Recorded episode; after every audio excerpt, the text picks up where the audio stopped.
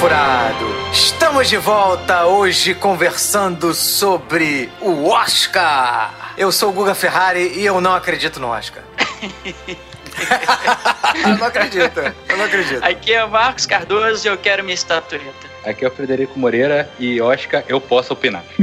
Meu nome é Rogério Roma e se os homens ganham Oscar, as mulheres deviam ganhar Hortência. Nossa! Puta que pariu. Cara, essa piada é pra quem conhece basquete dos anos 80. É isso mesmo, Rogério? Pô, tem que valorizar o basquete feminino, porra. É verdade. Tem que valorizar o esporte feminino, né? O esporte brasileiro, o basquete, né? Nacional, é, né, é. Rogério? Fica a mensagem. Eu sou piadista, mas eu sou polêmico. Então, tava achando que a gente não ia falar de Oscar, pô. Tá vendo? Achou errado, Achou errado, otário. Primeiro, vamos pra leitura de e-mail.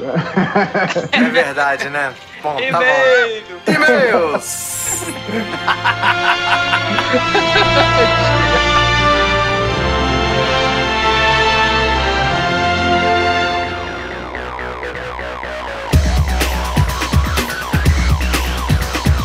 Lembrando, meus amigos, que para entrar em contato conosco, basta mandar um e-mail para papofuradopodcast.gmail.com.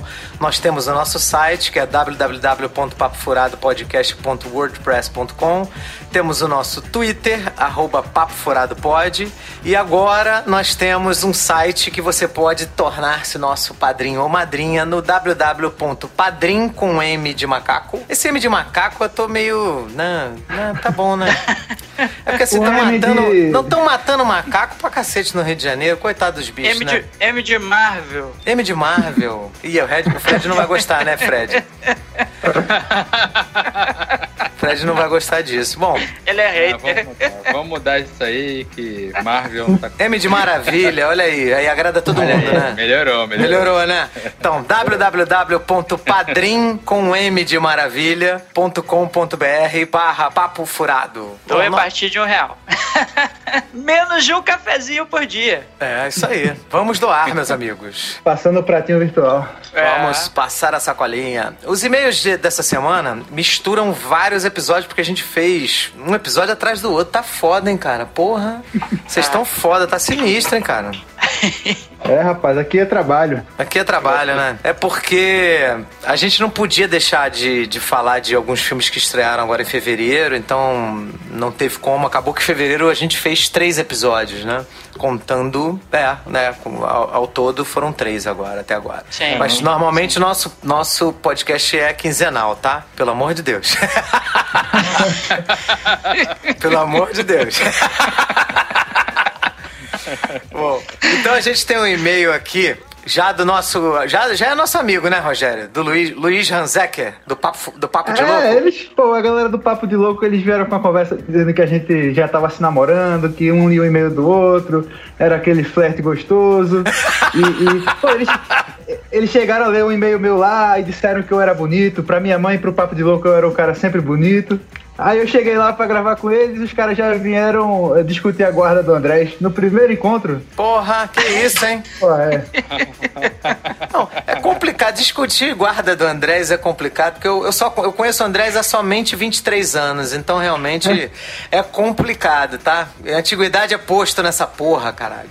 Ah, mas a gente teve uma, uma, uma conversa amigável, segundas, quartas e, e, sextas o Andrés é nosso, e terça, quinta e, e sábado é deles, e no domingo domingo o André está livre para fazer o que quiser. Para criar a filha dele, né? E para né, e para ser marido da esposa dele, a né? família dele. Só, é só domingo, né? Ah, puta que pariu. Bom, Aí o Luiz, né, escreveu pra gente: Fala pessoal do Papo Furado, aqui quem fala é Luiz Hanzecker, dessa vez mandando meu outro e-mail para evitar qualquer tipo de zoação por parte do Guga. Zoação essa que. Porque ele é o N Magazine lá é, do, do Eletrodomésticos lá. Que ecoou lá no Papo de Louco, onde criaram a história que a N Magazine era uma loja de cosplay feminino e que eu era dono aqui em Baiuru. Caraca, negócio, né? Rende, né? É, Só o bullying atravessa a fronteira, meu amigo. Aí ele fala que o nosso cast de Castlevania tá excelente, vampiros, Drácula. Confesso que nunca fui fã dos jogos de Castlevania, porém toda a mística, história do jogo sempre ele achou foda. Eu também, cara. Eu basicamente não joguei Castlevania, eu joguei, eu acho que só na época lá do Super Nintendo e depois nunca mais. Mas, porra, o, a, a ambientação do jogo é foda, né, cara? É foda. E todo esse embate milenar que a família Belmonte trava com as forças dos, das trevas renderia uma ótima história para o cinema e foi muito bem contada na animação do Netflix. Realmente eles podiam ter feito um filme sobre isso, né? Ia ficar muito mais maneiro, né? Do que esses filmes que eles tentam fazer aí não, não dão certo, né? É podia, verdade. ser, podia ser estilo Indiana Jones, né, cara? O cara usando chicote. Porra, ia ficar do caralho, né? Mas, porra. É tudo, tudo, tudo que é igual a Indiana Jones, tu faz pra fazer Stranger Things igual a Indiana Jones, agora tá falando pra fazer o Castlevania igual a Indiana Jones. Porra, Indiana Jones é foda, rapá. Daqui a no cinema pouco, do Ferrari Bridget só passa Jones, Indiana Jones. Bridget Jones seria muito legal se fosse mais parecido, né, com Indiana Jones. Com certeza. Porra, achei maneiro essa ideia. Bom, complementando o que foi falado no cast, a dublagem da animação conta com a participação de Richard Armitage, o Thorin de Hobbit, como Trevor, o que foi uma grande surpresa quando descobri. Eu já sabia, não lembro se a gente falou isso no cast, mas eu acho que a gente não deve ter falado. A gente não. comentou, né? Será que foi em off que a gente comentou? É, não lembro também, não. Eu lembro da gente ter falado, de Não, a repente gente foi em falou. off. Falou lá no, falou no programa. Falamos, né? É, Falou. hum, é, o Armitage, cara, eu fico meio puto assim, porque ele fez um papel que pra mim não tem nada a ver com ele, que é o. Ele fez um papel de um psicopata que deveria se achar feio. E o Armitage é um cara tipo modelinho. Então, porra, é, é Hollywood esculhambando os psicopatas, né? Então, é raro, é raro você ver um filme como Silêncio dos Inocentes, em que porra, o livro, a- o filme segue exatamente a essência do livro, né? Então tem um. E o Hobbit também não foi o melhor dos filmes, né? Então por isso que, né? Mas o Richard Armitage é um bom ator, eu acho ele legal, não, não acho ele ruim, não. Pra finalizar esse meio, recomendo a todos assistirem uma outra animação baseada em jogo que é o Dante's Inferno. A animação é essa muito parecida com Castlevania que conta a história de um templário tentando resgatar sua amada que foi enviada para o submundo. O submundo que ele fala é o submundo, né, do, do infernal, né? Onde para resgatá-la Dante deve passar pelos sete níveis do inferno. A animação é muito boa e vale a pena conferir. Cara, eu gostei muito dessa animação. Eu não só vi a animação, como eu joguei o jogo para PlayStation 3, que é um jogo também Dante's Inferno. Na verdade, a animação foi baseada no jogo. É a mesma coisa, né, que o, que o caso do Castlevania, né? Castlevania. É bem legal, é bem legal. Eles fazem uma. O Dante como se fosse um cavaleiro templário que perde a mulher, a mulher morre e ela vai pro inferno e ele tenta salvá-la. Não sei como que ele fisicamente consegue ir pro inferno salvar o espírito da mulher dele. Mas, mas assim, isso é só um detalhe, né? Mas é muito. É bem legal a, a é, animação. toda, toda cidade tem um inferninho, Ferrari.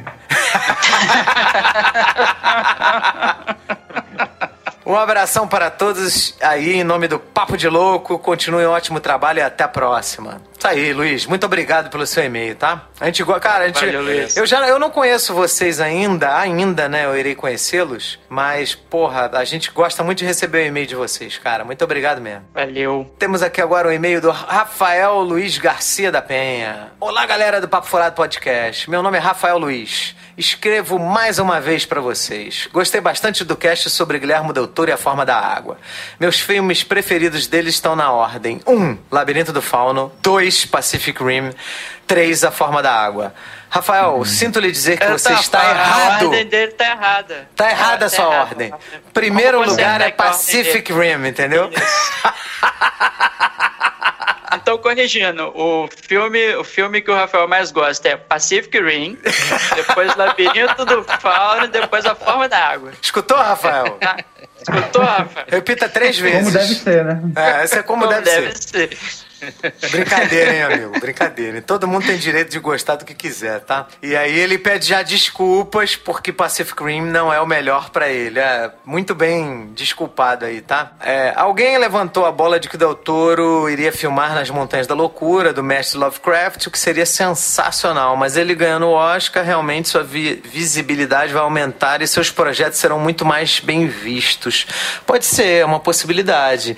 O problema do, do Nas Montanhas da Loucura é que ele é um filme, é uma história muito diferente e para você é, comercializar isso fica difícil. Então por isso que ele nunca conseguiu viabilizar, porque esse é o projeto favorito dele, é o, é o xodó do, do Del Toro nas Montanhas da Loucura. Ele adoraria gravar, mas ele, ele acha que dificilmente, porque não tem é, é, é uma coisa meio sombria, né? Macabra, né? Tem a fé. Não, eu, Talvez eu ele consiga ele, no, cara, eu acho na Netflix, que não, né? Acho que não é difícil ele conseguir, não. Ainda mais com a projeção que ele tá tendo agora e tudo mais. Não, mas pra cinema eu acho difícil. Até, até o próprio Rafael fala, né? Que ele fala assim, cara, com a revolução que a Netflix está causando no mercado, né? Séries crescendo. Imagina se ele faz uma parceria com a Netflix. Isso sim eu acho que é possível, tá? Ele fazer um nas Montanhas é. da Loucura junto com a Netflix. Eu, eu acho Agora, que o de história assim de nicho, né? Você tem um público muito específico e é. você fazer cinema, é que você tem um gasto muito grande de recurso e tal para você e você tem que ter um retorno muito grande. Então você acaba tendo que adaptar muito para pegar um monte, vários tipos de, de público diferente. Aí você acaba desvirtuando um pouco. Uhum. É, ele, ele fala que ele gostaria que o Del Toro fizesse uma série só com contos do Lovecraft, né? Eles filmassem os contos do Lovecraft. Ia ficar foda foda, ficar do caralho. Agora, cara, quem conhece Lovecraft, né? Quem gosta disso? É difícil, né, cara? É complicado, não é fácil, não. Não é fácil, não. Bom, muito bom o podcast. É, Espero que vocês tragam mais casts sobre diretores. Tá, tá nos nossos planos, hein? Não, é que às vezes um, um, uma série baseada no, no, material assim que não é tão, tão bem conhecido do grande público acaba conseguindo divulgar isso, né? Tipo, Senhor dos Anéis era, era um, um, um livro bem de nicho e quando fizeram o filme, todo mundo hoje em dia conhece Senhor dos Anéis, né? Então, Verdade. Se for bem feito, consegue ter um alcance bom, sim. É, eles vão ter que dar uma, uma adaptada, né? Claro, né? É, o, eu lembro que o Tom Cruise ele estava é, escalado para protagonizar esse filme do Del Toro, na, Nas Montanhas da Loucura. Lá na época lá que eles estavam pensando em fazer. Mas aí isso aí foi por água abaixo. Ah, ele ia, ele ia fugir do Cotulo com a corridinha, né? É. a corridinha clássica dele. Bom, Rafael, muito obrigado pelo seu e-mail, realmente muito legal. Apesar de você ter errado a ordem aí do, da, da. Tô brincando, hein? tô brincando.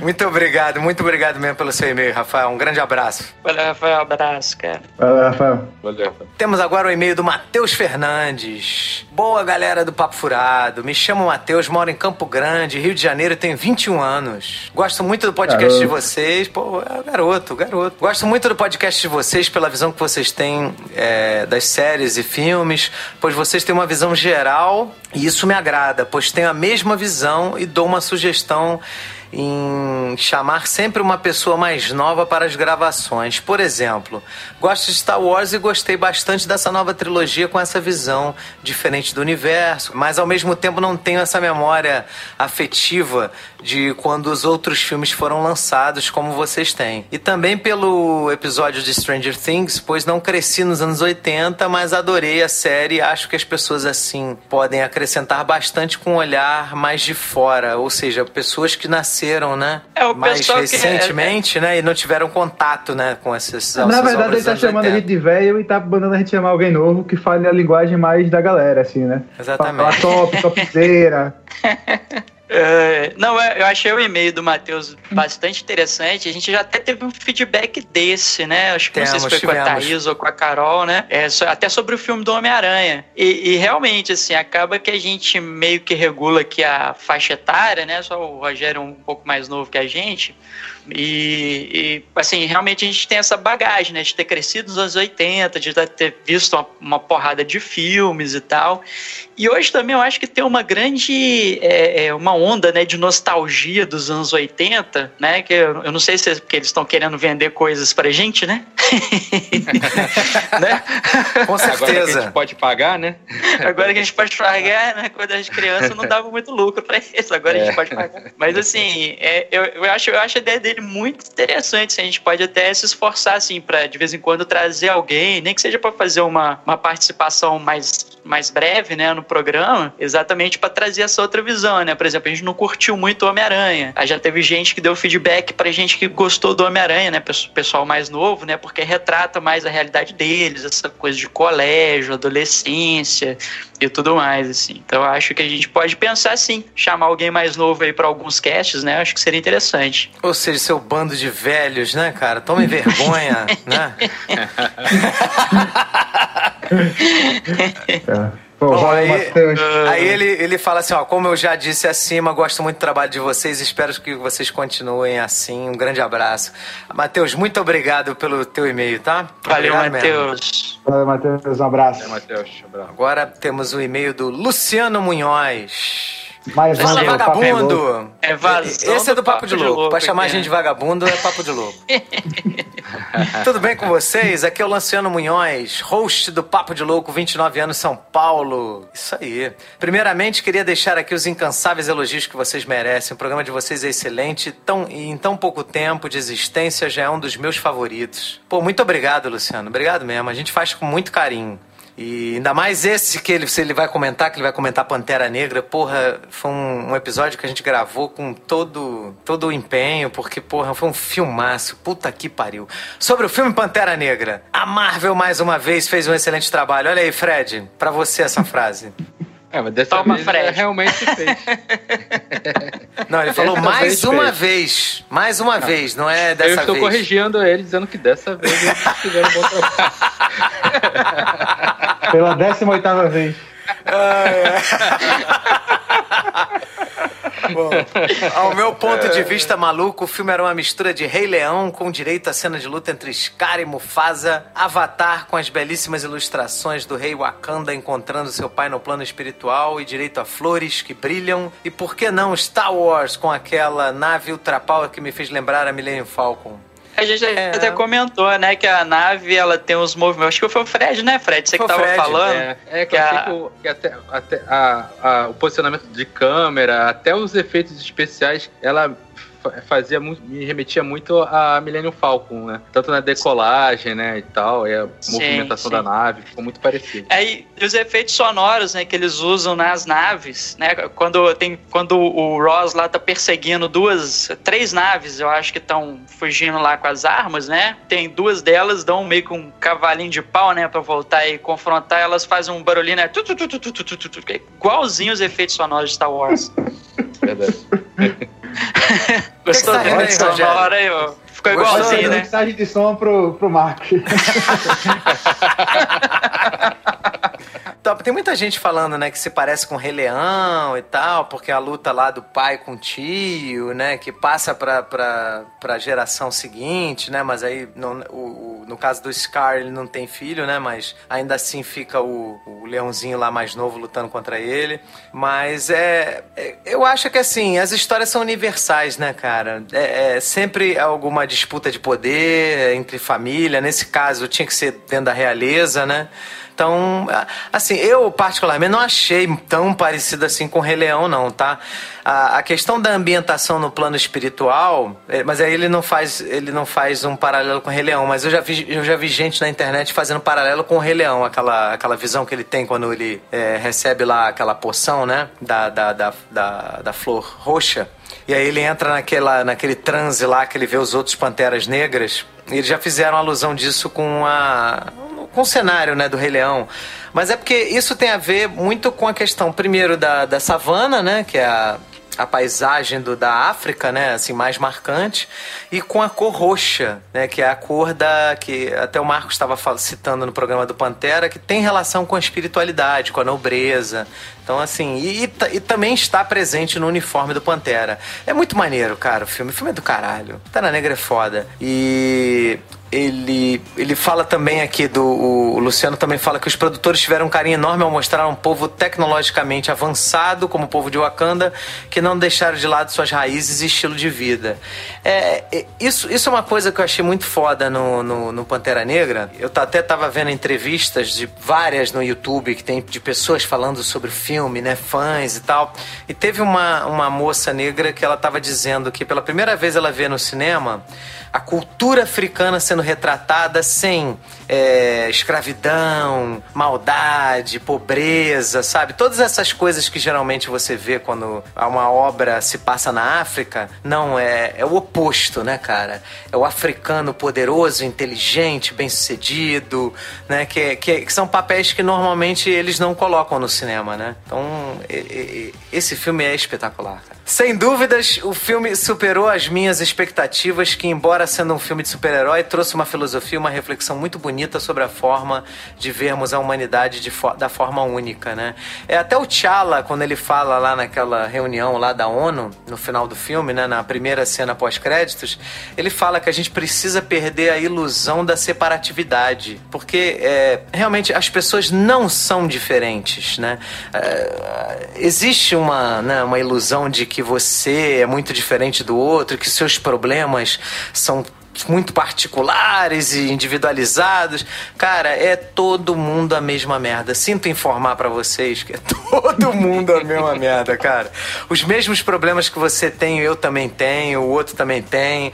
É, a gente só muda um pouquinho uma coisa ou outra, mas o ser humano ele é muito parecido. Infelizmente a gente se acha, né, diferente, porque nasceu em algum lugar diferente do outro, ou porque tem uma cor de pele diferente, ou uma orientação sexual diferente. Mas, cara, é as diferenças são só nessas, nessas minudezas, assim. O, a questão emocional do ser humano é muito parecida. É muito parecida. Aí ele fala que continue com eles com um excelente trabalho, vamos fazer aquele crossover épico.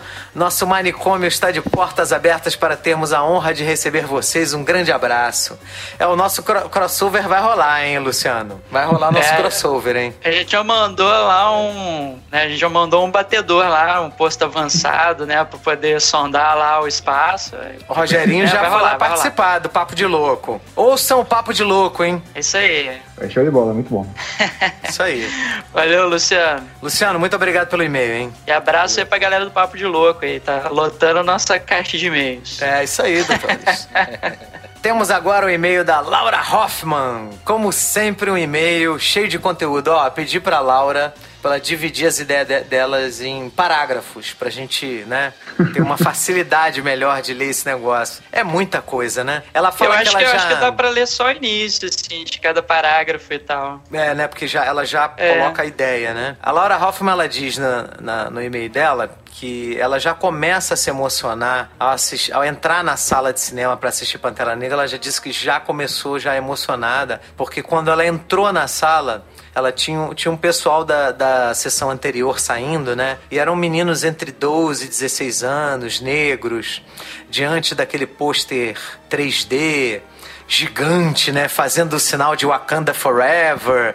Quer dizer, a molecada é, comemorando, né? O Pantera Negra, né? E aí, isso a deixou muito emocionada. Isso é uma coisa que a gente está vendo no YouTube pessoas film, se filmando do lado do cartaz do filme, dançando nas, na porta dos cinemas lá nos Estados Unidos. Quer dizer, está sendo uma coisa muito bonita da gente é, observar essa, essa promoção né, da, da, da, cultura negra que o filme do Pantera tá, tá, tá atuando. Tá muito legal, muito legal mesmo. Eu também, eu quando fui ver o filme, eu sabia que eu ia me emocionar, porque o filme tem essa pegada mesmo de igualdade, da gente porra, acabar com essa porra de preconceito, dessa babaquice. Então é, é, é, muito legal. E ela falou que ela saberia, ela já, já entrou no, na sala sabendo que ela ia ver um filme com essa força de representatividade, né? Mas só que ela, ela não ia. Não achou que ela fosse presenciar logo na, na porta da, da, da, da sala, né? Aham. E aí ela falou que são, foram vários pontos que ela observou lá no filme em relação às cores, o figurino, né? Que tem né, é, relação lá com a cultura da, da, de várias localidades lá do, do continente africano. Isso porque ela, ela levou em consideração o uso das cores, a mentalidade ocidental em alguns momentos. Deixa eu ver aqui, que ela fala que ela fez que fez referência forte à referência religiosa e cultural africana no que diz respeito lá às cores dos orixás. Orixás são entidades da natureza que são cultuadas pelos africanos, né? E cada um tem um atributo e, e quando eles vieram para o Brasil, por exemplo, por, por conta deles terem que esconder, né, o seu sua forma de culto, eles fizeram associações com os santos, né, né da, da Igreja Católica, que era o que era aceito, né? Então, eles continuavam cultuando as suas divindades ligadas à natureza, só que agora associadas aos, aos santos da Igreja Católica para enganar lá os, os senhores de engenho, né? Os feitores, né? Os donos de, de fazenda, né? Acho que, acho, acho que o, o, legal é assim, a gente linkar, a gente bota lá no post o e-mail da Laura, assim, são, são comentários muito interessantes, mas como ele realmente está muito longo, acho que é, é melhor deixar lá disponível para a galera ler, quem quiser. A gente leu, tá. achou muito interessante, assim, tem muita informação legal. E aí, quem quiser ver, vai lá no, vai lá no site. Acho que a gente podia ler o finalzinho aqui do e-mail dela. Enfim, sei que é muita coisa. Espero que nenhuma tela de celular fique convexa, né, Rogério? Uhum. Mas o filme é tão detalhado. Agora já, é esme... agora já é tarde, né? O filme é tão detalhado e esmerado que merece que tudo isso seja observado. Com certeza. Ela fala também um pouquinho da quebra de paradigma do homem, né? Da questão do, da relação do homem é, não precisar da mulher, dessa coisa, de, do T'Challa é, ser um personagem que depende das mulheres da vida dele. Isso é muito legal. Laura, como sempre, os seus e-mails são excelentes. Muito obrigado. Muito obrigado mesmo. Uma aula nesse e-mail. Foi é. uma aula praticamente. Exatamente. Valeu, muito legal. Laurinha. Um grande abraço, tá? Temos agora o e-mail da Luciana Ribeiro. Vamos lá. Fala aí, cambada. Aí, já ela, já ela tentando xingar a gente no estilo Aí, vagabundo lá do Papo dá, de Louco. Você dá intimidade pras pessoas, aí dá nisso. É, tá vendo? Quer dizer, já criou, já pegou a intimidade lá do Luiz e trouxe pra cá pra essa porra, tá vendo? Antes de mais nada, é. eu gostaria também de mandar um beijo para a Michelle. Tá vendo? A Michelle tá ah, tá cheia de beijos, hein, meu Fred? É, Avisa ela, hein? Com certeza. Beijo, Michelle. um beijo de novo pra Michelle, né? Adorei o programa, adorou, adorei o filme, sensacional. Concordo em gênero número igual com todos vocês, nota 10. E ela falou que o Rogério tentou se retratar sem sucesso. Olha aí, Rogério, tá certo? Aí, ó. Ih, Situação, não, Rogério. Eu tá acho. Não, vamos defender o Rogério. O Rogério se retratou, porra, belamente, não, não foi, Rogério? Foi uma retratação perfeita, rapaz. Vocês estão, muito exigentes. Taca, porra. Ah, mas ela falou que tá brincando com você, tá, Rogério? Falou que você é nota 10. Todos nós é que ela fala, tá? Eu sei disso. Mas voltando ao filme, queria comentar mais um detalhe que achei legal. Aquele rei da tribo de gelo, o Mibaku, que apesar de ser da parte de Wakanda, era, era rival do rei, pois queria o trono também, acabou no final salvando a ingratidão e ainda ajudando a outra tribo quando o novo rei maluco foi coroado e quase destrói tudo. Mesmo negando em princípio, quando viu a cidade e a tribos em risco, mostrou o sentimento de solidariedade em favor do bem do lado do povo que estava disposto a perseverar. É, esse Mibako, né, cara, ele, ele é um personagem muito maneiro, né? Que ele é um herói relutante, né? Ele é um cara de bom coração, um cara legal, finge que é mal, mas não é mal porra nenhuma. No final das contas, ele é coração de manteiga e não consegue não ajudar, Pô, é, né? É vegetariano, cara, porra. O interessante do Baco e a. Até, até a Luciana vai falar um pouco isso mais à frente, né? É que a tribo deles, os Jubari, né? É, eles, eles são uma tribo mais apartada lá do povo, povo de Wakanda, porque eles não concordam com essa coisa da da, do uso da tecnologia, né? Ele fala que a tecnologia vai, torna né, o, os, as tribos fracas, né? E por isso eles renunciam à tecnologia. Você vê que lá eles não têm essas, né, esses gadgets, né? Essas, essas geringonças tecnológicas que você vê em Wakanda, né? Lá na cidade principal lá. E outra coisa que ela menciona aqui mais à frente também, que a, a, a deidade, né? O, a, a divindade que eles cultuam não é Bast, que é a, a divindade lá do, do T'Challa, né? Que é, que é aquele que é aquela gato, né, pantera, né? né? O gato, né? O deus gato lá dos egípcios, né? Eles, eles cultuam um gorila, né? Uma divindade gorila. Tem até a, a não sei se vocês viram que o, a sala do trono ela é sustentada por uma estátua gigantesca, né? De um gorila, né? Que é exatamente uhum. essa entidade. É muito maneiro. Bom, ela falou que ela tentou escrever pouco dessa vez, mas ainda não foi. Mas até que dessa vez ela escreveu legal, né? Foi conciso, ah, foi, né? Foi mais tranquilo, é. é. Dessa vez quem quebrou o celular do Rogério foi a Laura. Foi a Laura. Laura que que tornou seu celular convexo, né? Valeu, beijo para vocês, sucesso. Muito obrigado, Lu. Valeu, um beijo grande para você. Mais uma leitura de meia expressa, né? 40 minutos. Caraca, verdade. Puta que pariu.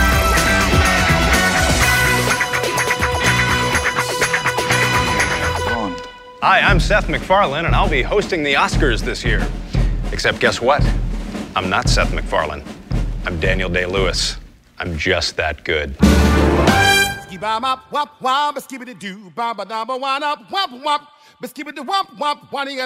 Can you give me a body yada yada body yada yada good Scotty Wop.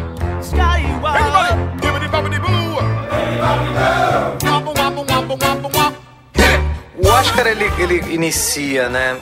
Pelo menos a cerimônia, né? A primeira cerimônia foi em 1929, porque a academia foi criada em 1927 e o intuito era festejar a indústria do cinema, estimular a indústria do cinema. As pessoas que, que na, na época, né, é, faziam parte da academia eram pessoas que estavam ligadas às partes criativas, às várias ramos criativos ligados à indústria cinematográfica.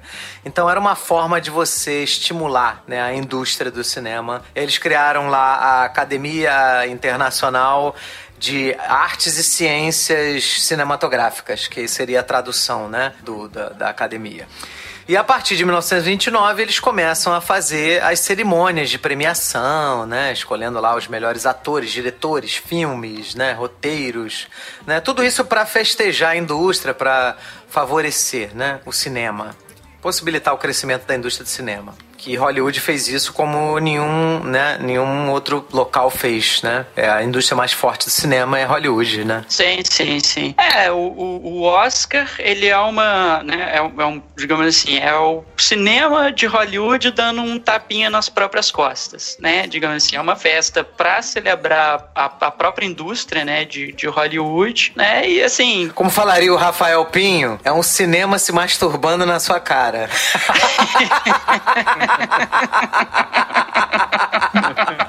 Na verdade, a frase dele foi outra. Ele falou que o vídeo é... show era a televisão brasileira se masturbando na sua cara. Aí você adaptou, né, pode? Eu é. adaptei. Cara, Rafael é mito, cara, é mito. É. Eu chorei de rir quando eu vi isso. Cara, mas ao contrário do, do, do Globo de Ouro, por exemplo, é, é um prêmio a ser considerado, sabe? Não, não é uma premiação que você vira e fala assim, ah, é não, não vale nada ou é picaretagem. Tem picaretagem também, né? Tem lobby, tem, né? Enfim, mas, mas ainda é uma premiação que a gente pode chamar de séria, né? O, ao é, contrário do Globo de Ouro. Sim, não, não, assim, depende, mais importante no sentido de mídia, né? Talvez. Porque você tem grandes festivais pelo mundo. Você tem Berlim, você tem Cannes, você tem Veneza, né? Então são, são festivais. Pra mim é mais importante, né? Eu sempre sonhei ganhar Isso é que importa. É. Mas ao contrário do Globo de Ouro, por exemplo, assim, tem gente que é de fora da indústria do cinema que vota, né? Esses dias eu tava até vendo uma reportagem de um cara que acho que ele é personal trainer e votava no Globo de Ouro? É, sério. Caralho. Que porra é, é essa aí, aí, Rogério? Tu se metendo na indústria cinematográfica. Não tem problema nenhum nisso. Pode votar. Você lá na, na sua faculdade de educação física aprende cinema? Aprende na marra, rapaz. aprende por repetição, fazendo sério. aprende cinema fazendo sério, rapaz. Faz, faz três séries de 10 closes aí. Cara, mas enfim, o Globo de Ouro é picaretagem, não, não vale nada mesmo, assim. Então, assim, é só. Aí é pior ainda. É, o Globo de Ouro realmente é a masturbação do, do cinema e, e da TV também, né? Porque engloba a TV também na sua cara. valeu, Rafa Laut, né, por, por nos dar essa brilhante imagem.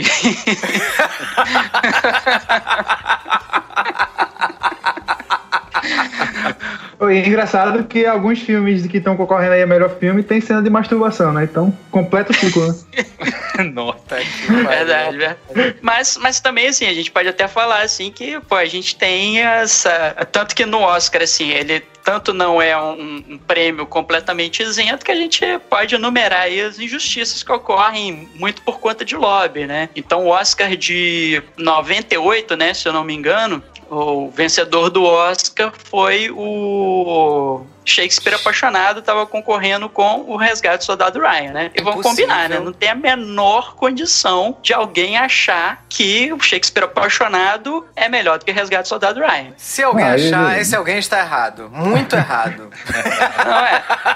Ninguém nem lembra do Shakespeare Apaixonado, né? É, que porra de filme é esse? Resgate do Soldado Ryan. É, que só falar, que porra de filme é esse? Shakespeare Apaixonado. Ninguém sabe o é, que é essa merda, entendeu? É. Acho que só lembra disso mesmo, porque ninguém lembra da história, ninguém lembra quem participa do filme, uhum. né? É. Esse, ano, é, esse ano foi um dos mais bizarros da história, né? Que teve o, o a Fernanda Montenegro, né, que tava concorrendo a melhor atriz, e ela perdeu pra, pra Gwyneth Paltrow. É. Gwyneth Paltrow, é. Do Shakespeare, do Shakespeare apaixonado também. Não, mas não Sim. foi só isso, não. É, assim, além dela, da, da Fernanda Montenegro estar tá concorrendo a melhor atriz e perder pra Gwyneth Paltrow, a Gwyneth Paltrow venceu de várias atrizes fodas, cara, além da Fernanda Montenegro. É, foi uma coisa assim, né? absurda, cara. Pô, quando que a, que a Gwyneth Paltrow é, é melhor do que a Mary Streep? Nunca! Nunca! Entendeu? Nem na próxima também. Vida. Ela vai precisar de umas 3, 4 vidas pra chegar no nível da Mary Streep, porra. Não tem como. E aí, cara, porra, é um absurdo. Porque a, a Gwyneth Paltrow, ela concorreu... Vamos ver aqui... Era a Kate Blanchett, a Fernanda Montenegro, a... Meryl Streep. Meryl Streep. E a Cara, Watson. A, a Gwyneth Isso. Paltrow, nesse filme merda de, de, porra, Shakespeare apaixonado, ganhou da Kate Blanchett em Elizabeth, cara. Porra, é, Elizabeth é, é, um filmaço, cara. E a Kate Blanchett está absurda. Não tem como Gwyneth Paltrow ganhar de, da, da, da, da Kate Blanchett nesse filme. A outra, outra que ela concorreu foi o quê? Foi com a Meryl Streep em que filme? É, é cara, esse, todas esse aqui. Eu não lembro da Mary Streep. Todas aqui, tá? Tanto a Emily Watson, quanto a Mary Streep, quanto a Fernanda Montenegro, quanto a Kate Blanchett, todas venceriam a Gwyneth Paltrow. É. Ah, cara, esse Oscar foi assim, o patrão ficou maluco, né? Porque.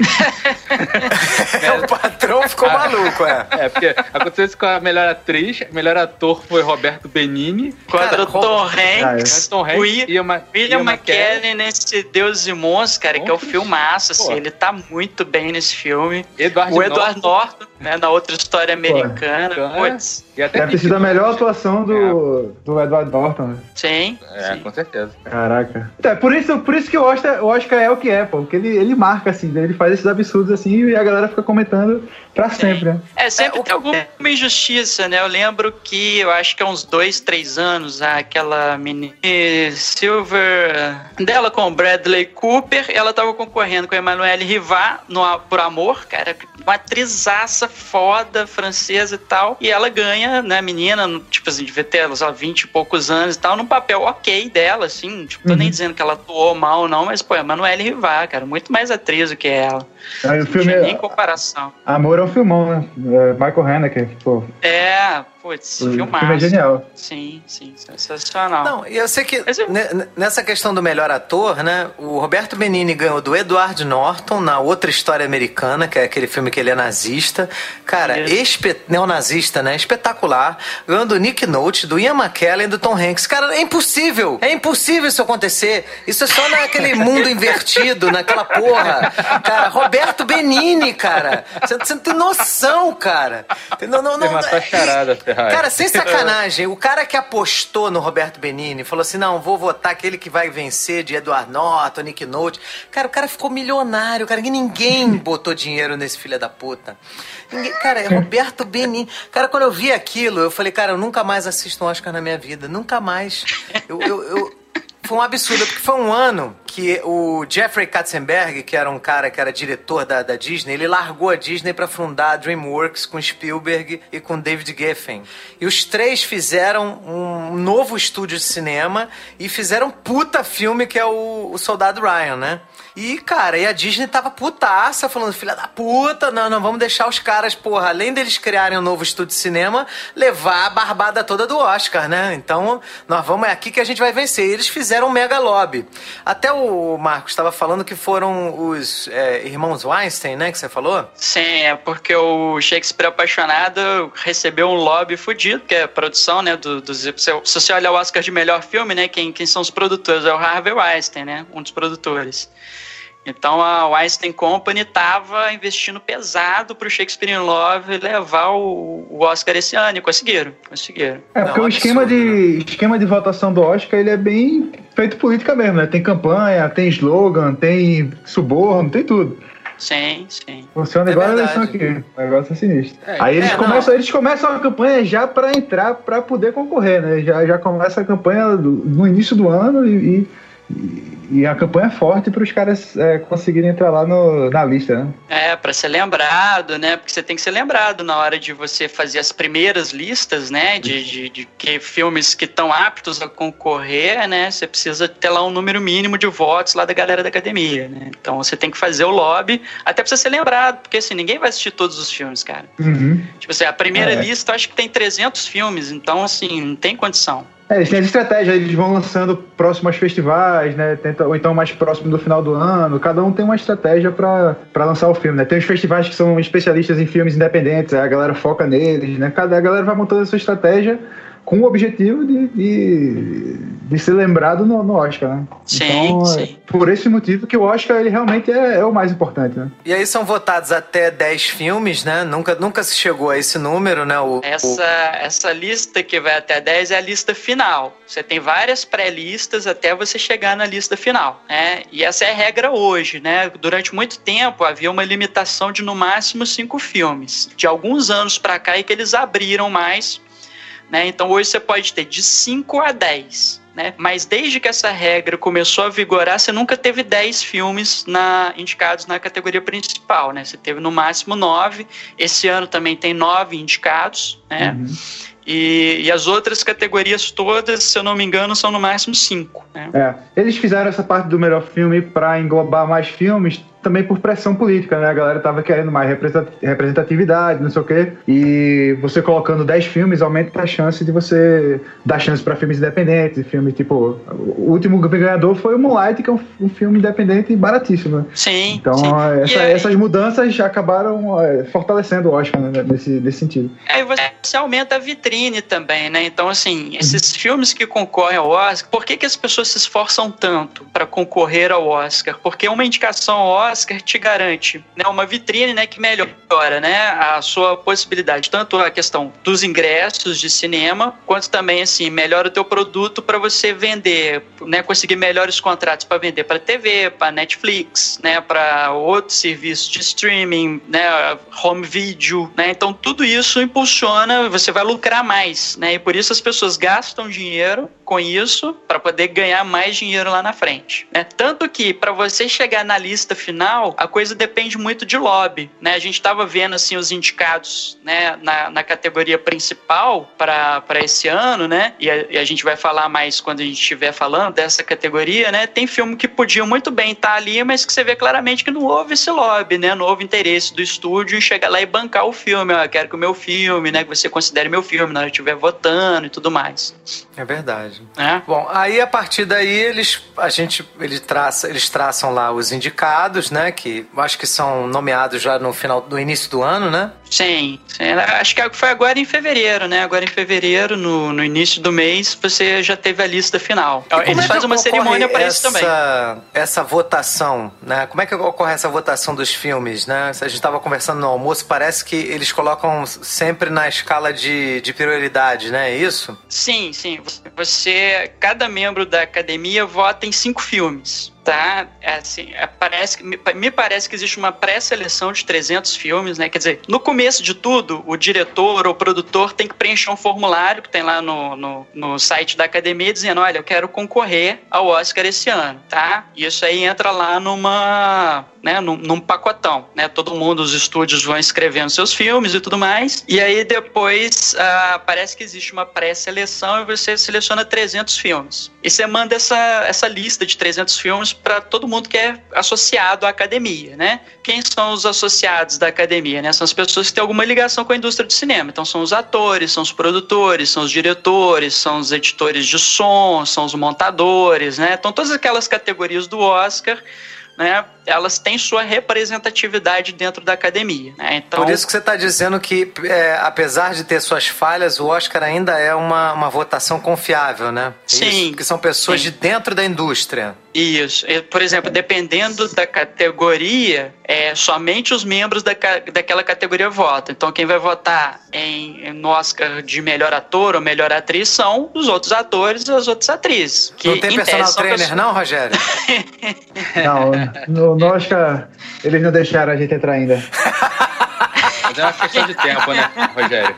É questão de tempo. Vocês já mandaram lá a reivindicação de julgamento por combate, né? Para começar esse privilégio. É, e, e são, é. são várias, são 8 mil, são mais de 8 mil é, participantes da, da academia, né? São membros, né? São, Sim. então é, tem muita gente votando, então fica difícil você ter um, um arrumadinho, né? Se bem que de vez em quando tem, mas fica mais Sim. difícil, né? É, você comprar as pessoas, né? Muita gente para você, ainda mais a categoria de melhor filme, né? Que todo mundo vota, né? né nesse caso, a votação não é por nicho, né? Todo mundo vota. Né? Agora, por exemplo, o cara que é diretor de fotografia, né? É, só ele pode votar na categoria de, de fotografia, né? O cara que é ator não pode votar nessa categoria. E o de filme em língua estrangeira, eles formam tipo um comitê. Vira tipo um festival tal, eles formam um comitê lá e, e esse comitê filme estrangeiro. O comitê pra mim só o do Grande Dragão Branco. Exatamente. Aí, é o único deixaram... comitê que eu respeito. deixaram. deixaram o de fora, rapaz. Cara, isso é piada de velho, cara, porque assim, Grande Dragão Branco, cara, eu acho que quase ninguém que ouve o nosso podcast já viu esse filme. Rapaz, quem ah, não viu esse filme não merece viu? virar velho. É o filme do Jean-Claude Van Damme, tá? Que ele vai lá e cai na porrada com todo mundo, cada um com uma arte marcial diferente. É como se fosse um vale tudo, né? Cada um com a sua arte marcial e ele mete a porrada em todo Porra, tem um Chong Li, caralho. Como é que. Quem, quem não conhece esse filme, porra? Caramba. E o nome da, é, da, da, organização que, que promove o torneio lá chama-se Comitê, né? É. É, Até é um musiquinha. Clássico. Tem que ver, tem que ver, tem que ver. É Qual é a musiquinha, Rogério? Tem a musiquinha. Comitê, Comitê. Cara, o filme é muito bom, velho. É sensacional. Cara, onde que eu imaginei é... que eu fosse falar de Oscar ia lembrar de Grande Dragão Branco, né, cara? Puta que Porque é a primeira vez que você tá falando de Oscar com quem entende, rapaz. É, é verdade. Mas vamos lá, agora a gente já explicou mais ou menos como funciona o negócio e vamos, vamos dar nossos palpites aí para cada uma das principais categorias aí do. É, e vamos, vamos avisar agora que, pô, a gente vai falar sobre as melhores atuações, melhores roteiros, os filmes e tal. Então, assim, quem não assistiu os filmes do Oscar, né, pô, pode ficar um pouco chateado com spoiler. Então, já aviso logo que a gente vai agora falar abertamente dos filmes, tá? Mas a gente não vai dar spoiler, não, não. Não precisa entrar em spoiler, não. É, mais ou menos, né, cara? Porque a gente vai citar algumas coisas, né? É, fica eu acho, eu acho sempre. De repente escapa algum fica, spoiler. É, fica como alerta, tá? A gente é. pode se empolgar. Pensando nisso, eu fiz aqui um, um, uma lista com, tipo, um resuminho, uma, uma frase para resumir cada filme dos melhores filmes. Aí depois, no final, eu, eu libero essa informação, que, na verdade, na verdade, verdade, esses filmes de Oscar são muito chatos, né? Ninguém quer assistir, só assiste para impressionar o namorado ou a namorada, para conversar no trabalho, mas são um bando de filme chato. Aí eu já. Mas guarda pro já final, então, senão a gente não vai é. conseguir gravar o resto aqui. Mas já deixei aqui preparado um resuminho, então fiquem aí até o final que vocês vão chegar arrasando na festa do Oscar. Então vamos começar aqui pela lista aqui mesmo, seguindo a ordem aqui. Cima para baixo, da esquerda para direita. Lista oficial Beleza. lá do, da academia. Vamos fa falar da categoria, né, é o, do ator, né, principal. Não é isso? isso Melhor é. ator. Melhor ator, papel principal. Então, a gente tem a gente tem cinco concorrentes aí nessa categoria. Exatamente, é o Timothée Chalamet, que eu acho que deve ser francês, né? ele é americano de família, de família, de família francesa, mas então, ele é então, americano. Por isso, mas é Timothée Chalamet, eu acho que é o nome dele. Timothée. Timothée é, Chalamet. Timothée Chalamet. Do Call Me By Your Name, que é Me Chame Pelo Seu Nome. Yes. Temos o Daniel Day-Lewis no Phantom Thread. A Trama Fantasma. A Trama Fantasma. Temos o Daniel Kaluuya Corra. O Gary Oldman no Destino, de, uma Destino de uma Nação. E o Denzel Washington num filme que eu não faço a menor ideia. Até, até pra ler isso tá difícil, né? Que é Roman, Roman J. Israel. Israel. Israel. É. É, não estreou no Brasil ainda esse filme, né? É, a gente tá gravando hoje segunda-feira, né, dia 26 do 2, e ele ainda não estreou. Essa, essa é uma coisa que a gente podia, eu vou comentar aqui rapidinho, é porque assim, são todos filmes de 2017, né, uhum. para você concorrer ao Oscar. Então, tirando o filme de língua estrangeira, você tem que estrear o teu filme é, em cinemas, né, uh, entre 1 de janeiro e 31 de dezembro né, daquele ano. Só que o que, que as distribuidoras brasileiras fazem? É, para chamar mais atenção para os filmes, aqueles filmes que estreiam um pouco mais para o final do ano, outubro, novembro e dezembro, elas seguram a estreia desses filmes aqui no Brasil e lançam agora, assim, tipo janeiro, fevereiro, até, até março, né? Ele é, espera filme do, do Oscar do ano passado que estreou depois da cerimônia do Oscar. É, eles guardam bem, eles seguram para tentar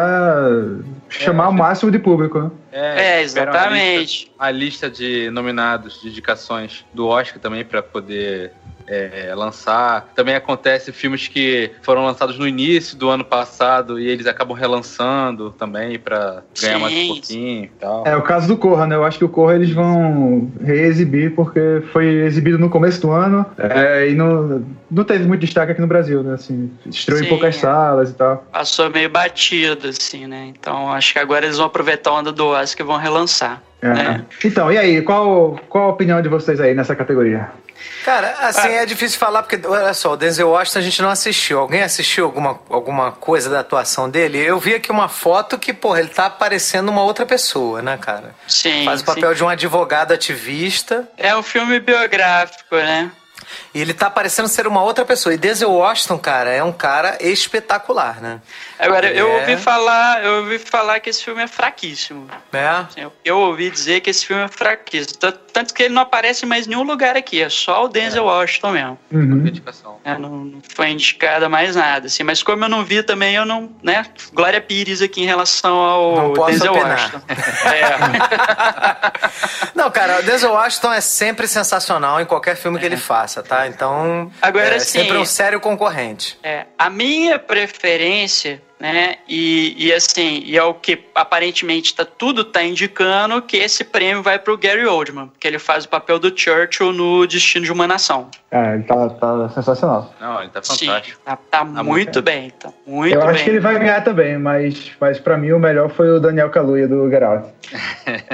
ele, ele tá muito bem. O Marcos não gostou dele no Pantera Negra, mas no, no, no Corra ele teve que dar o braço a torcer, que ele tá bem pra caramba. É, não, no, no Corra é, ele no tá bem, tá mas eu acho acho ainda que o Gary Oldman tá melhor que ele, fazendo Church lá. O, o Gary Oldman consegue é, trazer assim muita complexidade assim pro, pro papel, né? E assim, não é uma atuação fácil que ele tá debaixo toda aquela maquiagem, látex, né, não sei o quê, uhum. e ainda assim ele consegue dar expressividade pro personagem. Tem um trabalho de voz, né, de dicção, de, de se emular lá, né? Dizem, né, que o, que o Churchill, ele, né, resmungava muito, né? Tipo assim, é, é, tinha vários maneirismos, né, de, de voz, né? E o, e o, o Gary Oldman faz um trabalho fantástico, né? O Daniel Day-Lewis também tá muito bem, apesar de ser um filme que eu não gostei, a trama fantasma, o Daniel Day-Lewis tá muito bem, cara, assim, ele compõe muito bem o personagem, sabe, assim, de, de impostação de voz, né, a própria postura dele, os maneirismos, assim, cada gesto ali do, do Daniel Day-Lewis no filme tá, tá fantástico, assim, não é aquele tipo de ator que você olha e vira e fala assim, ah, é o, sei lá, é o, ele tá interpretando ele mesmo, né, ele o Daniel Day-Lewis não é o cara, ele nunca deixa a persona dele ser maior do que o personagem que ele está interpretando. E aí eu acho que ele consegue fazer assim, tipo, ele, ele te consegue te vender o papel que ele tá fazendo muito fácil. Então ele tá muito cara, bem também. Daniel Day-Lewis, cara, ele é absurdo, cara. Ele, era, ele é um cara que ele não podia concorrer mais a nada. Ele tinha que ser o concurso, cara. Tinha uns caras que tinha que ter uma lista, é, assim, sabe? Você não pode mais concorrer. Ele é, Meryl é Streep. É. Cara, Daniel Day-Lewis é absurdo. Ele, ele, ele, ele se transforma no que ele tá fazendo ali. O cara é foda, é espetacular. É. Tanto que até o Seth MacFarlane, que é o cara que é o criador daquele desenho A Família da Pesada, que é um cara super super irreverente, que foi o, o host do último Oscar, do último penúltimo, né? Que ele fala assim, ele tá assim com smoking, assim, é uma daquelas propagandas de TV para anunciar o Oscar, né?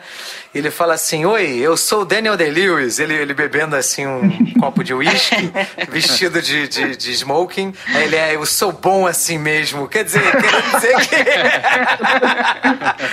ele quer dizer que o Daniel, Daniel Day-Lewis é tão bom que ele tá igual ao Seth MacFarlane, né, cara? Porque o Daniel Day-Lewis é camaleão, cara. É verdade, verdade. É, mas então. Mas, assim, parecer oficial pelo... da gente é o. É. É o Gary Oldman, né? É, eu também acho que leva o filme nas costas. Até porque ele ganhou, né, o BAFTA, né, e o, né, o sindicato lá dos atores também ele levou. Então, assim, tudo indica que ele vai levar esse, essa estatueta é. pra cá. O meu voto, apesar dele estar tá concorrendo com o Daniel Day-Lewis, que é foda, né, mas o meu, e com o Denzel Washington também, que é sensacional, eu acho que dessa vez eu acho que o Gary Oldman leva sim. Porque realmente, o filme do Destino de uma Nação, ele é o Gary Oldman, né? O filme é ele, né? É impressionante. Sim, sim. E carrega o filme nas costas, né? É. Porque o filme nem é tão bom assim, né? Enfim, já tô adiantando o meu voto lá na frente, né? Mas. Não, o Destino Não, de uma Nação é, é, é, bom. É que, o Destino de uma Nação é aquele filme que é feito pro ator principal ganhar Oscar. É. O Gary último pegou a oportunidade e conseguiu fazer o trabalho dele e ele vai ganhar por isso. Sim. Então vamos lá. Gary Oldman. Vamos lá pro próximo. Ator coadjuvante. Exatamente. Nós temos então William Defoe, que é o projeto Flórida, não sei como é que é o nome que deram no Brasil, né? É, esse eu não consegui ver. É, o Woody Harrison, que é Três Anúncios para um Crime. O Richard Jenkins, que é A Forma da Água. O Christopher Plummer, que é. Aqui pelo menos está. Se todo for uma tradução literal, é, é todo, todo o dinheiro do mundo. Né? Isso, é, é, a tradução foi essa mesmo. E o Sam Rockwell, que é também três anúncios para um crime. É. Cara, essa, essa tá foda também. Essa tá. Assim, essa, esse, essa, essa tá categoria tem o mesmo problema da, da outra, né? O Projeto Flórida ela vai estrear só em 1 de março. Né? Então, um filme que ainda não estreou e a gente não teve como assistir ainda, né? A gente né, não deu tempo nem de ir na locadora do Paulo Coelho, né? Pra, pra ver se a gente conseguia assistir por lá. né? Mas assim, é uma, é uma categoria que tá foda mesmo, assim. Assim, eu descartaria o Woody Harrison, porque ele tá no mesmo filme do, do Sam Rockwell, e eu acho que o Sam Rockwell tá melhor que ele no filme, né? É. O, Richard, o Richard Jenkins, ele tá bem na forma da água, a gente até comentou isso no... Tá muito bem. Tá muito tá bem. Né? Nossa, assim, o personagem tá dele assim, é, é, muito bom e ele faz muito bem o personagem, né? E o, o Christopher Plummer, ele, cara, ele tá bem, mas foi uma produção. Esse, esse esse todo o dinheiro do mundo foi uma produção conturbada, né? Esse é o filme do Ridley Scott que ele estava filmando e, e quem estava fazendo o personagem era o Kevin Spacey. Isso. E teve todo aquele problema, aquele escândalo, né, envolvendo o Kevin Spacey, que ele teria sediado um garoto lá na, né, no, nos anos 80, numa festa, tal, não sei o quê. Não, surgiram o... vários casos depois, né? É, depois é. desse, né, surgiram vários casos e tal, e ele deu uma desculpa meio esfarrapada lá no Twitter, é. isso gerou todo um problema para ele, ele foi rifado tanto do... É, tanto desse filme quanto do, da série né, House of Cards que ele fazia. E, e o Christopher Plummer foi escolhido para tapar esse buraco, né? Então tudo que ele fez foi trabalho de refilmagem. Você não acha que de repente essa indicação não foi uma, uma forma de alfinetar um pouco, não? O reconhecimento? Kevin Space, Kevin Space assim. Porque assim, é, você, eu não vi o filme. O Marcos disse que viu e não achou o filme. Acho que você não gostou do filme e não achou a atuação dele tão boa assim, né? Não, não. Ele, não, ele, ele tá, tá bem. muito bem. Ele, ele tá, tá, muito bem. Não, cara, Christopher Plummer sempre faz é. uma boa atuação, cara. Mas você não, não acha tem... que de repente que isso tem, é uma, uma, meio que uma provocação ao Kevin Space e tal, alguma coisa assim? Ou não? É, não. Indicação. É, eu, eu, eu acho, acho, que foi merecido. Eu acho que, eu acho que não. Eu acho que a, uh, eu acho que a indicação, porque o que acontece? Uh, tem, tem uma característica do Oscar, por exemplo, o vencedor do, do prêmio de melhor ator de um ano, ele entrega no ano seguinte o prêmio de melhor atriz, e vice-versa. A melhor atriz entrega o prêmio de melhor ator no ano seguinte, né? Quem deveria entregar o prêmio de melhor atriz esse ano é o, o, o Casey Affleck, que ele ganhou ano passado por Manchester é, Manchester Beira-Mar. Isso. E, só que acontece, o Casey Affleck, ele também Você tá vendo porque tá... eu não confio em Oscar? Casey Affleck? Fala sério, né, cara? Puta que pariu, né? Não, mereceu, Caralho. mereceu, mereceu, mereceu. Mas assim, o, o, o problema é assim, que o Casey Affleck, ele também tá envolvido em escândalo de, de assédio tal, não sei o que. Ele teve acusações de ter assediado, né, acho que uma repórter e tal, no set de um filme e tudo mais. E aí o que acontece? Ele apresentaria o Oscar de melhor atriz esse ano. Ele entregaria o Oscar de melhor atriz. Só que olha a contradição: o cara que é acusado de, de assédio, né, apresentar o Oscar de melhor atriz. O que, que eles fizeram? Eles tiraram o Casey Affleck e colocaram o Christopher Plummer. Isso eu acho que foi uma jogada da academia, uma alfinetada. Uhum. É, quem vai apresentar o Oscar de melhor atriz esse ano no lugar do Casey Affleck é o Christopher Plummer, que eles alfinetam dois de uma vez só. Alfinetam o Casey Affleck e o Kevin Spacey. É. Mas em em relação é, à atuação, ele, ele, foi merecido. Ele, ele, ele tá muito bem no não, filme. Não, não, mereceu, mereceu. Ele de repente, é essa muito... indicação também é para homenagear o Ridley Scott, que tomou uma decisão corajosa, né, cara? Porque você pegar um filme pronto e você decidir arrancar todas as cenas de um ator porque ele está envolvido em escândalo e colocar um outro, né? Pra, é pra, pra realmente você dar voz àquela causa, que é uma causa nobre, né, cara? Que é a causa de assédio. Isso é uma coisa horrorosa, né, cara? É uma coisa que uhum. existe bastante no cinema. É, né? esse, esse ano foi muito marcado por isso, né? Esse ano foi muito marcado por essas premiações, né? Teve protesto no Globo de Ouro, né? E tudo mais, né? O movimento Ai, caramba, esqueci o nome do movimento agora. Time's Up. Time's Up, né? movimento Time's Up. Então, assim. É, as, tá na as, hora é, mesmo, né, cara? Acabar as com essa atrizes, porra de teste de sofá, porra. X de preto, né? É, isso tudo foi tudo seguido daquele do escândalo do Harvey Weinstein, né? Que ele foi, foi acusado de assediar centenas de mulheres, né? Assim, ele tá com centenas de acusações, inclusive acho que hoje, né? A companhia dele pediu abriu falência. É. é. Exatamente. Mas se fizer esse pente fino na Globo, o nego não para em pé naquela porra, não, cara. Cai tudo, hein? fizer um pente fino ali. Então, eu acho que ganha o Sam Rockwell. É, ele, ele ganhou, ganhou tudo até agora, né? Todos os outros prêmios, ele, sim, ele tá sim, excelente no filme. É, ele também ganhou o BAFTA, né? Que é o Oscar britânico, né? E, uhum. e, ganhou o prêmio lá do Sindicato dos Atores, se não me engano, né? Como, como melhor ator coadjuvante. Então tudo tá indicando para ele, realmente ele tá muito bem, cara, no filme, assim. De todos esses que estão indicados, tirando o William Defoe, que eu não, né, no Glória Pires, né? não vou poder opinar. Mas assim, ah, mas não é, outros... não é culpa nossa, né? A galera não estreou o filme ainda, a gente não pode ver. É, então, desses aí, o Sam Rockwell é o que tá melhor mesmo. Apesar do trabalho do Christopher Plummer ter sido muito bom, do Woody Harrison também, do, do Richard Jenkins, mas acho que o Sam Rockwell tá um degrau acima dessa galera. É, acho que quem ganhar aí tá, mereceu, mas o, o Sam Rockwell ele tá realmente um, um passo acima aí desses caras. Uhum. Também é a minha preferência, cara. Eu o também. Sam Rockwell, ele é um ator fodaço. Ele fez aquele A Espera de um Milagre, que ele fazia um psicopata, né? Uhum. E, ele tá muito bem nesse filme. E, ele tá muito bem porque você odeia o cara. É. Você uhum. odeia ele. Oh, ele então, é, não, você, cara, você tem ódio dele, ódio. E ele faz outros filmes que ele é engraçado, então ao mesmo tempo que ele consegue ser aterrorizante, ele é muito engraçado. Ele faz, já fez vários filmes de comédia. Esse filme dele, ele, ele, ele, ele tem um pouco de, de, de, de comédia, de humor né? Nesse uhum. Três Anúncios para um Crime. O personagem dele é um meio, é meio tragicômico. É um personagem trágico, dramático, mas também é cômico. Então, assim, ele, ele cara, é um cara excelente. E para mim foi o melhor inimigo já feito do Homem de Ferro. Porque ele faz Homem de Ferro 2 e para mim ele é um inimigo espetacular. Tanto que no terceiro eles tentaram imitar mais ou menos o mesmo estilo lá com Guy Pearce e não conseguiu. Guy Pearce não chegou nem aos pés do trabalho que o Sam Rockwell fez. É, que é sensacional. Não, dá, né? não, é, o Sam Rockwell, ele é. Ele já tá merecendo. Já tá merecendo ganhar um Oscar já há um tempinho também, né? Já, não, ele é muito sim, bom. Sim. É, ele é muito mas, bom ator. Cara. Mas especificamente esse trabalho de três anúncios para um crime, ele tá sensacional. É, o, o personagem dele tem um arco muito legal, né, nesse filme, assim. Eu não, não sei se assim, eu acho, eu acho que talvez o arco dele seja até melhor do que o da Frances Mac, McDormand, né, da personagem dela.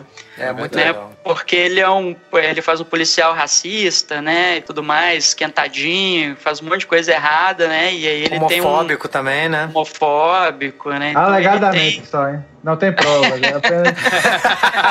não, ele só sobe lá, na, na, na, lá no escritório do cara, o cara joga o cara pela janela, né? Só isso que ele faz, né?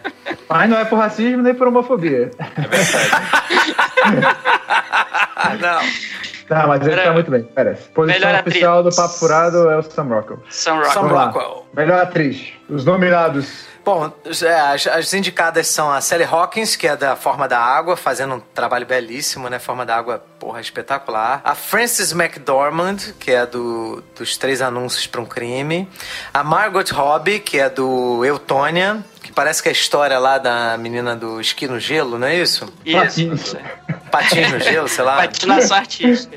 Pô, teve a Olimpíada de Inverno agora, pô. Tu não aprendeu o nome do esporte, Ferrari? Porra.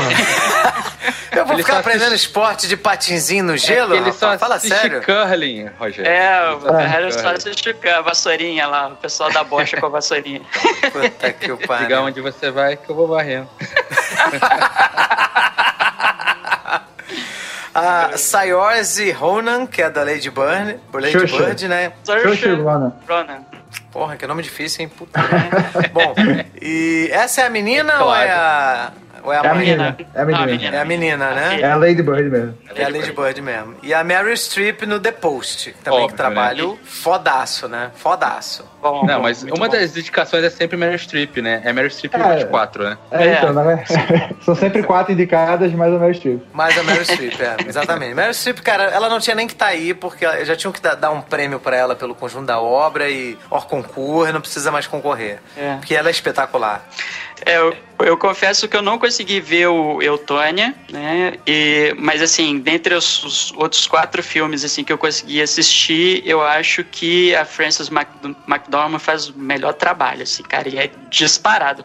Apesar da Sally Hawkins estar tá bem, da Mary Streep tá bem, da Saoirse Ronan tá bem também, a Frances McDormand, cara, putz, é o papel da vida dela, cara, assim, tipo... Eu também a acho. A mulher arrebentou no Três Anúncios para um Crime. Ela ganhou Oscar no Fargo, cara, porque ela ganhou. foi a policial do Fargo, ganhou. né? Ganhou. ganhou, ganhou. Ela é espetacular, a Frances McDormand, cara. Ela, é, ela é realmente é muito boa. Sim, sim. Esse filme ela tá sensacional. É. Você é. se emociona com ela, você ri com ela, você. Cara, é, é. é. ela é uma mulher forte assim no filme, mas tem horas que ela demonstra fragilidade assim, é, de partir o coração. Pô, o filme é. Ela, ela é sensacional. Ela merece. Eu adorei também, cara. Eu, eu adorei a atuação dela. Eu achei esse filme foda, tá? Três anúncios pra um crime. Eu achei, porra, muito maneiro. Ah, uhum. Eu, assim, por exemplo, quando eu saí do, da forma da água, pra mim a Sally Hawkins ia ganhar o, o Oscar. Até eu assistir o Três Anúncios de um Crime. Aí eu mudei de opinião. Eu também. Muita facilidade. É, também eu, acho que a mesma coisa comigo. É, também acho que vai dar Frances McDormand, até porque ela tá, tá levando os prêmios todos aí também. É, então, tudo, tudo, aponta pra ela. Essa tá fácil. Verdade. Tá fácil eu apostar. É. Bom, agora é a atriz coadjuvante, né? Que é a Mary J. Blige, do Mudbound. A Alison Janney, do Aitonia. Eutônia, né? Leslie Manville do, do Ameaça Fantasma, essa porra? é isso? Como é que é o nome? A Trama Fantasma. A Trama Fantasma. Pô, tô crente que essa porra já tem o George Lucas aí, né? Porra, ressuscitado aí nessa porra, Ameaça Fantasma. Laurie Metcalf no Lady Bird. Lady Bird. Lady Bird. E a Octavia Spencer na Forma da Água. Isso. Cara, eu adorei o trabalho do Octavia Spencer, cara. Adorei, adorei. Eu, eu, eu, sinceramente, se eu tivesse que escolher, eu quero que ela vença, tá? É. Mas eu não sei. Eu, eu, eu tô votando nela, tá? Porque eu gostei, foda-se. Não sei quem, quem, é, quem é o favorito, quem é a favorita. Eu gostei da Octavia, eu quero que ela vença. É. Hoje, no, hoje no almoço eu falei que eu ficava entre a Laurie Metcalf, do Lady Bird, né? E a Mary J. Blige, do Band Baldas. Acho que, cara, eu sou, né? Fiquei fã das duas, assim, no, no trabalho. Porém, uh, né? O, o palpite, quem quiser apostar, né? Fazer bolão, aposto na Alison Jane, da, do Eutônia, que ela tá levando todos os prêmios e tal. Eu não, né? Como eu falei, né? Eu não consegui ver o Eutônia, mas uh, ela, ela que tá favorita aí. É engraçado porque das, das quatro que eu vi, a Otávia Spencer foi a que eu menos gostei. Embora eu acho que ela faz um trabalho muito bom, tá? Quando a gente fala, né, é engraçado, a gente tá falando de Oscar, às vezes a gente tá falando assim, ah, o que eu menos gostei foi o fulano de tal. E ainda assim é um trabalho bom, né? Assim. Sim, sim, não, sim. Todas são, é. são excelentes, né? Não tem. É, eu sim. acho que a, a Octavia não é nem trabalho. É, o trabalho é bom, eu acho que ela tem pouco tempo de tela. A, a personagem dela não é. é ah, mas é coadjuvante. aproveitada, né? É, não, mas, mas, mas, eu acho que o personagem dela, assim, não dava para ela crescer muito naquele personagem, é. porque ela é alívio cômico, entendeu? Assim, é um é, personagem mais plano, assim, não, não, não, é um personagem que tem camadas e tal, assim. É, então, talvez se não tivesse não... aquela cena final com o marido e com o vilão do filme, talvez ela nem tivesse indicação, assim. É, sim, sim. É, não, não, não, é um problema da Parece. atriz, cara, assim, tanto que ela já levou Oscar, a gente sabe que ela é uma, uma grande atriz, porém, assim, eu acho que é um, um papel que não possibilitou ela crescer muito, entendeu? Bom, a próxima categoria é melhor filme de animação, né? Esse eu que... não vi nenhum. É, aí você, vocês viram alguns? Vocês viram alguns desses aí? Eu vi com amor é, Van Gogh. O que, que ele... você achou dele? Cara, assim, na verdade, ele é um filme normal que depois ele foi feito um trabalho é, de animação com pintura manual.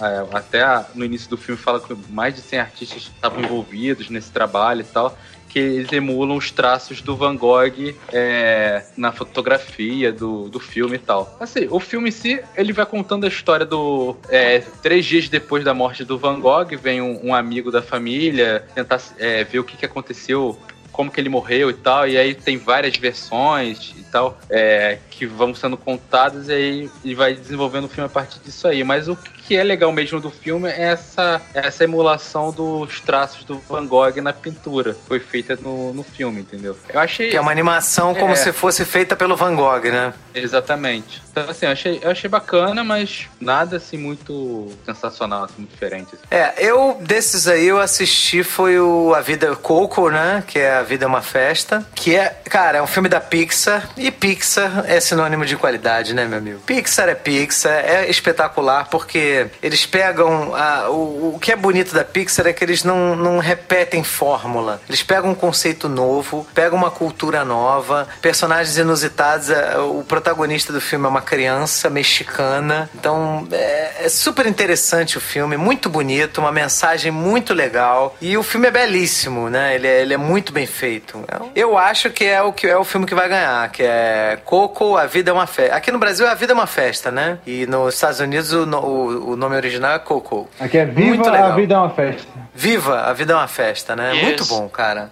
Que é uma, ele é um garotinho que ele, ele consegue ir pro mundo dos mortos lá no dia que o México é, comemora lá o Dia dos Mortos. E aí ele vai viver uma série de aventuras, porque é, é, é muito legal, cara. Assim, é um filme que a criança aproveita, porque é colorido, é cheio de coisas assim, mas ele tem uma história muito sensível porque é uma, é uma família que é traumatizada por uma separação já de, de, de, né, de, de, gerações anteriores, em que esse pai que abandona a família é um músico. E aí, por conta disso, essa família passa a detestar a música, né? E, é, e aí é, as, os seus descendentes não podem ser músicos, não podem tocar instrumentos, não podem cantar, porque houve lá um bisavô, um avô que abandonou a família pela música. Então a música passa a ser uma ameaça. E é muito legal como que ele vai se encontrar lá com os mortos, né? E ele vai ressignificar essas. Ele é um garotinho que ele é apaixonado por música. É, o sonho dele é ser cantor, é ser músico. Então é, é muito bonito o filme, cara. E aí ele, ele vai para o mundo dos mortos e ele, ele tem isso ressignificado. É muito, muito legal. Bom, esse pelo menos é o meu palpite, tá? Pro que filme é. que vai vencer na animação. É, os outros é. concorrentes são aquele o Poderoso Chefinho, né? O Toro Ferdinando e esse aqui eu não sei qual é a tradução, The Breadwinner. É. Eu acho que, acho que dificilmente a Pixar não, não leva essa, tá? É, tá, tá como favorito mesmo. É. é o favorito. Bom, a próxima categoria é cinematografia, né? Que seria fotografia, é isso? Isso, direção de fotografia. Direção de fotografia. A gente tem o Blade Runner 2049, a o Destino, Destino de, uma, de nação, Nação, Dunkirk, Mudbound e A Forma da Água. É. O que, que, vocês acham? Blade Runner. Isso aí é Blade Runner. Blade Runner. Acho que vai Blade ser o nome aí, o Blade Runner. É. Acho que dificilmente o Blade Runner perde esse, esse Oscar aqui.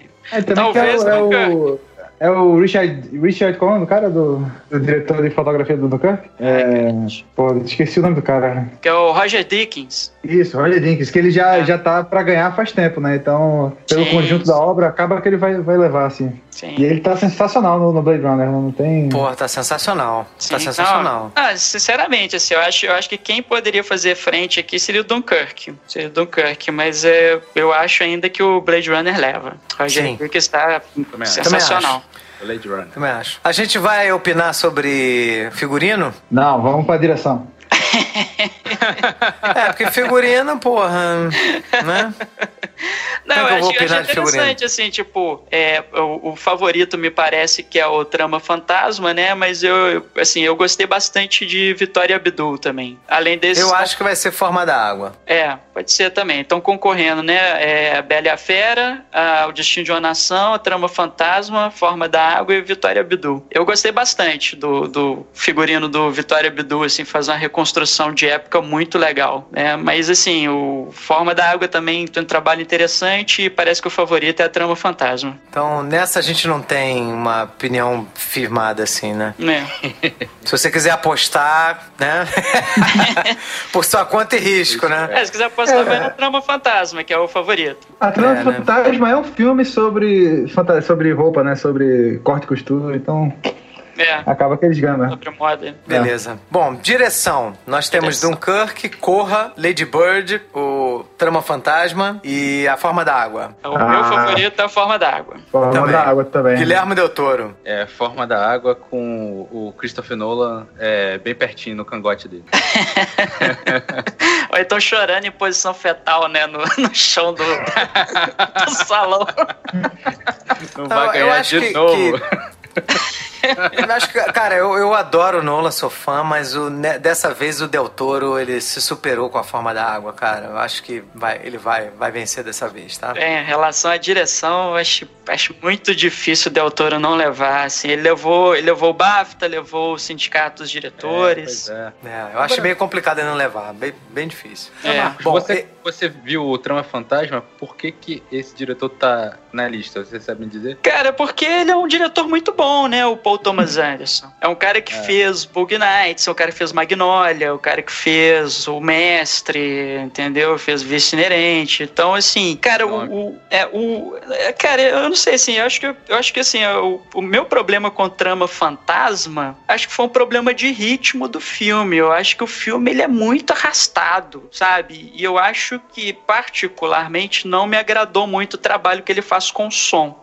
Embora, assim, a galera tá falando que a trilha sonora dele é maravilhosa, que ela devia estar tá concorrendo, acho, acho que não, não tá concorrendo a melhor trilha sonora, mas que devia estar tá concorrendo. Ah, não, tá concorrendo sim. Acabei de ver aqui. É, que devia ganhar, porque a trilha sonora é, é. Só que eu acho que ele, ele tem um problema de encaixar a trilha sonora com a mixagem de som com o trabalho de, de mixagem de som do, do com a sonoplastia do filme. E isso torna o filme um pouco complicado. No início do filme ele preenche muitos espaços com trilha sonora e depois ele começa a valorizar mais os momentos de silêncio. Aí eu falei assim, pô, agora sim, agora o filme tá legal nessa questão dos momentos de silêncio. Mas assim, você observa assim, o trabalho de, de movimentação de câmera do, dele é muito bom, entendeu? Assim, a composição dos personagens é muito boa. A história tem umas ideias muito boas que eu acho que são executadas talvez de uma maneira não tão legal. Uh, o design de produção é muito bonito do, do, do, Trama Fantasma, então assim, eu acho que ele merece estar na lista. Eu acho que é um filme que não agradou talvez ao meu gosto pessoal, entendeu? Né? O Rogério viu também, ele não achou tão insuportável quanto eu achei o filme.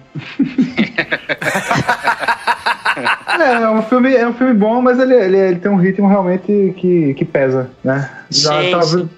Não, não é o melhor trabalho de direção do. do Paul Thomas, Paul, Thomas Anderson. É, do Paul Thomas Anderson. Mas. É, não sei, não, não, me agradou muito, não. É. E, e vale um, um, destaque pro, pro Jordan Peele, né? Pelo, pelo Corra, né? Que tá indicado aqui, que é o trabalho de estreia dele, né? O primeiro longa dele. É. Ele, é, acho, pô, é muito bacana. bom, mas Ainda a gente vai falar dele ainda mais pra frente. Beleza. Bom, então a próxima categoria que a gente vai falar é edição de imagem, né? Isso, montagem. Montagem, né? Isso. Que é o Baby Driver, Dunkirk, Eutônia, A Forma da Água e Três Anúncios para um Crime. Isso. Qual o palpite?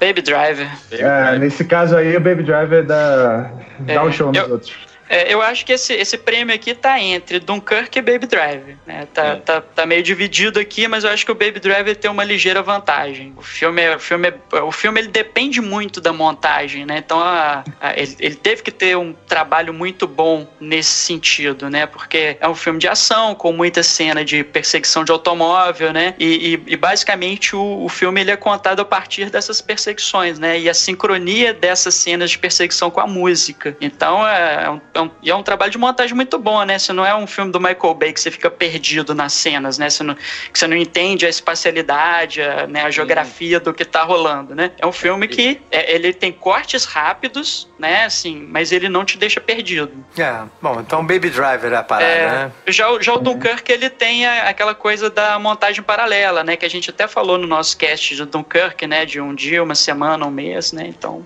São três Quer dizer, uma, uma hora, uma hora, um dia, uma semana. Isso. É, o Dunkirk, ele tem chance, né, cara? Tem. Bom, já que a gente tá falando de algo mais técnico, vamos partir para as categorias técnicas também, que aí a gente já bate já o, as outras, que é edição de som, né? Uhum. E mixagem. Eu sempre tive dificuldade de entender qual é a diferença de edição de som e mixagem. Qual é a diferença, Marcão? As duas se referem a som, né? Mixagem Cara, de som e edição é, eu, de som. Eu também não tenho muita clareza, não. Mas assim, eu imagino que a mixagem de som é mais ou menos você encaixar os, os sons na, na, na película, né? Digamos assim, porque o que a gente está ouvindo na, na, no filme não é captado ali naquele momento, né? Então, assim, os Exatamente, passos, é gravado depois. Né? Toda a sonoplastia, né? Os passos, tal e tudo mais. Tiro, essas coisas. Tiro, essas coisas é, são inseridos depois. Então, eu, eu, eu acho que, né, explosões, né, e tudo mais, até mesmo, até mesmo os diálogos, né? Vocês sabem que é,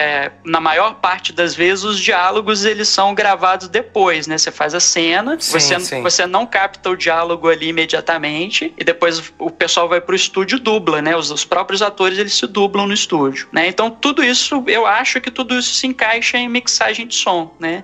Uhum. E a edição de som seria mais assim uma coisa, imaginando um paralelo aí com montagem, né? Seria você montar o som, né? Você você fazer as escolhas, né? De que uh, o que som vai entrar em que hora, né, em que momento seria melhor e tal. Assim, bom, não sei. Né, eu, não, eu não sou especialista nisso, eu sempre tive dificuldade para é. ver isso, mas eu acho que é mais nesse sentido. Né, mixagem, é correto dizer edição. que quando um filme ganha uma categoria, muito provavelmente também vai ganhar outra, porque assim, são os mesmos concorrentes nas duas, é. né? Uhum. É o uhum. Baby Driver, é o Blade Runner, 2049, é o Dunkirk, e a Forma da Água, Star Wars. Acho que são categorias muito próximas. Talvez até a minha dificuldade de explicar a diferença, né? Eu, eu tenho, assim, é. assim, sei lá, uma imagem na cabeça do que seria a diferença entre as duas, mas tá, não tô conseguindo pôr em palavras aqui. É, eu acho que, assim, é, esse, esse talvez seja aí a, né, a, oportunidade aí do Dunkirk, né? Sim, é. sim. É, eu é. acho, acho. Eu, que... eu acho que aqui fica muito entre Baby Driver e Dunkirk, nas, nas duas categorias, edição eu, de som e mixagem de som. Eu voto Dunkirk porque foi por causa, de, por causa dessa edição de som da mixagem que eu só fui ver o filme uma vez no cinema e nunca e não quis voltar pra lá. É, eu também acho. acho que Dunkirk leva, hein? Os dois. Ficou assustado, né, Fred? Fiquei, fiquei assustado. É. Até é uma agora, categoria em casa e mesmo com as caixas de som só da televisão ainda dá um dá um cagaço. Dá um é, cagaço. É absurdo, né? Absurdo. É, o Rio tem a vantagem que tem os tiroteios correndo aí 24 horas, né? Ajuda a mixar o som é, também. É, onde eu tô gravando, por exemplo, tava rolando agora há pouco aqui uma, uma mixagem de som aqui de tiro. É. Bom, aí a próxima categoria são os efeitos visuais, né? Que é o Blade Runner 2049, Guardiões da Galáxia Volume 2, a, a ilha lá do, do Caveira. Kong, né? Kong, Ilha da, Ilha Caveira, da Caveira, né? Star Wars e a Guerra do Planeta dos Macacos. Isso. É, esse a gente já tem um favorito, né, Marcão? Já. O Planeta dos Macacos, eu acho Planeta dos Macacos. É, dificilmente vai dar outro aqui. Porque, cara, Também o trabalho acho. que é feito ali com, com os macacos em CGI é absurdo, né? É, assim, inacreditável. Assim, a, a, pelagem deles, né? A expressão facial, né? É, é, claro que tem o ator ali, o trabalho do ator fazendo a captura de movimentos, né? As expressões faciais, mas é, você acredita realmente que, né? Aqueles macacos todos ali têm uma presença, né? você acredita realmente que eles estão ali. Então, é, é espetacular, assim. Acho que, acho que não teria para outro, não. Verdade. Os macacos desse filme são, cara... É até um filme que ele foi pouco visto, tá? Porque eu converso com as pessoas, as pessoas né, raramente falam que viram. Cara, esse filme, Guerra do Planeta dos Macacos, é um dos melhores filmes que eu já vi, cara. É do caralho. Inclusive, a gente tem podcast sobre ele. Sim. E ele podia, inclusive, estar tá entre os 10, né? Indicados. Podia, podia estar é, tá não, entre os não, a gente vai A gente vai falar das injustiças é. aí, vamos. É, é, né? não, sim. E, e, o Andy Serkis poderia muito bem ter ganhado uma indicação ao Oscar de melhor ator, mas tem essa questão do, da academia, ainda tem essa dificuldade de reconhecer o trabalho de captura como um trabalho de atuação. É. Sim. Sim. E claramente é, né? Claramente é um trabalho de atuação. E, claro que é. Né? Não tem como. É, mas você tem, tem uma, você uma pesquisa é que a média de idade dos votantes da academia é 60 anos. Ah, fudeu. É. Não vou aceitar sabe, isso nunca. Sabe nem ligar o Windows, como é que eles vão votar no, Cara, tão no DOS, né, Rogério? É, Ainda tão no DOS, porra. Pô, chama, chama a ajuda do Neto pra mandar e-mail, porra, aquela confusão. É. Só, só aqueles tios e vôs do, do, grupo do WhatsApp da família que fica mandando aquele bom dia, boa tarde. Puta que pariu, esse mesmo. É. Não dá certo. Vai demorar um tempo aí pro, pro Andy Serkis conseguir. Vamos lá, trilha sonora.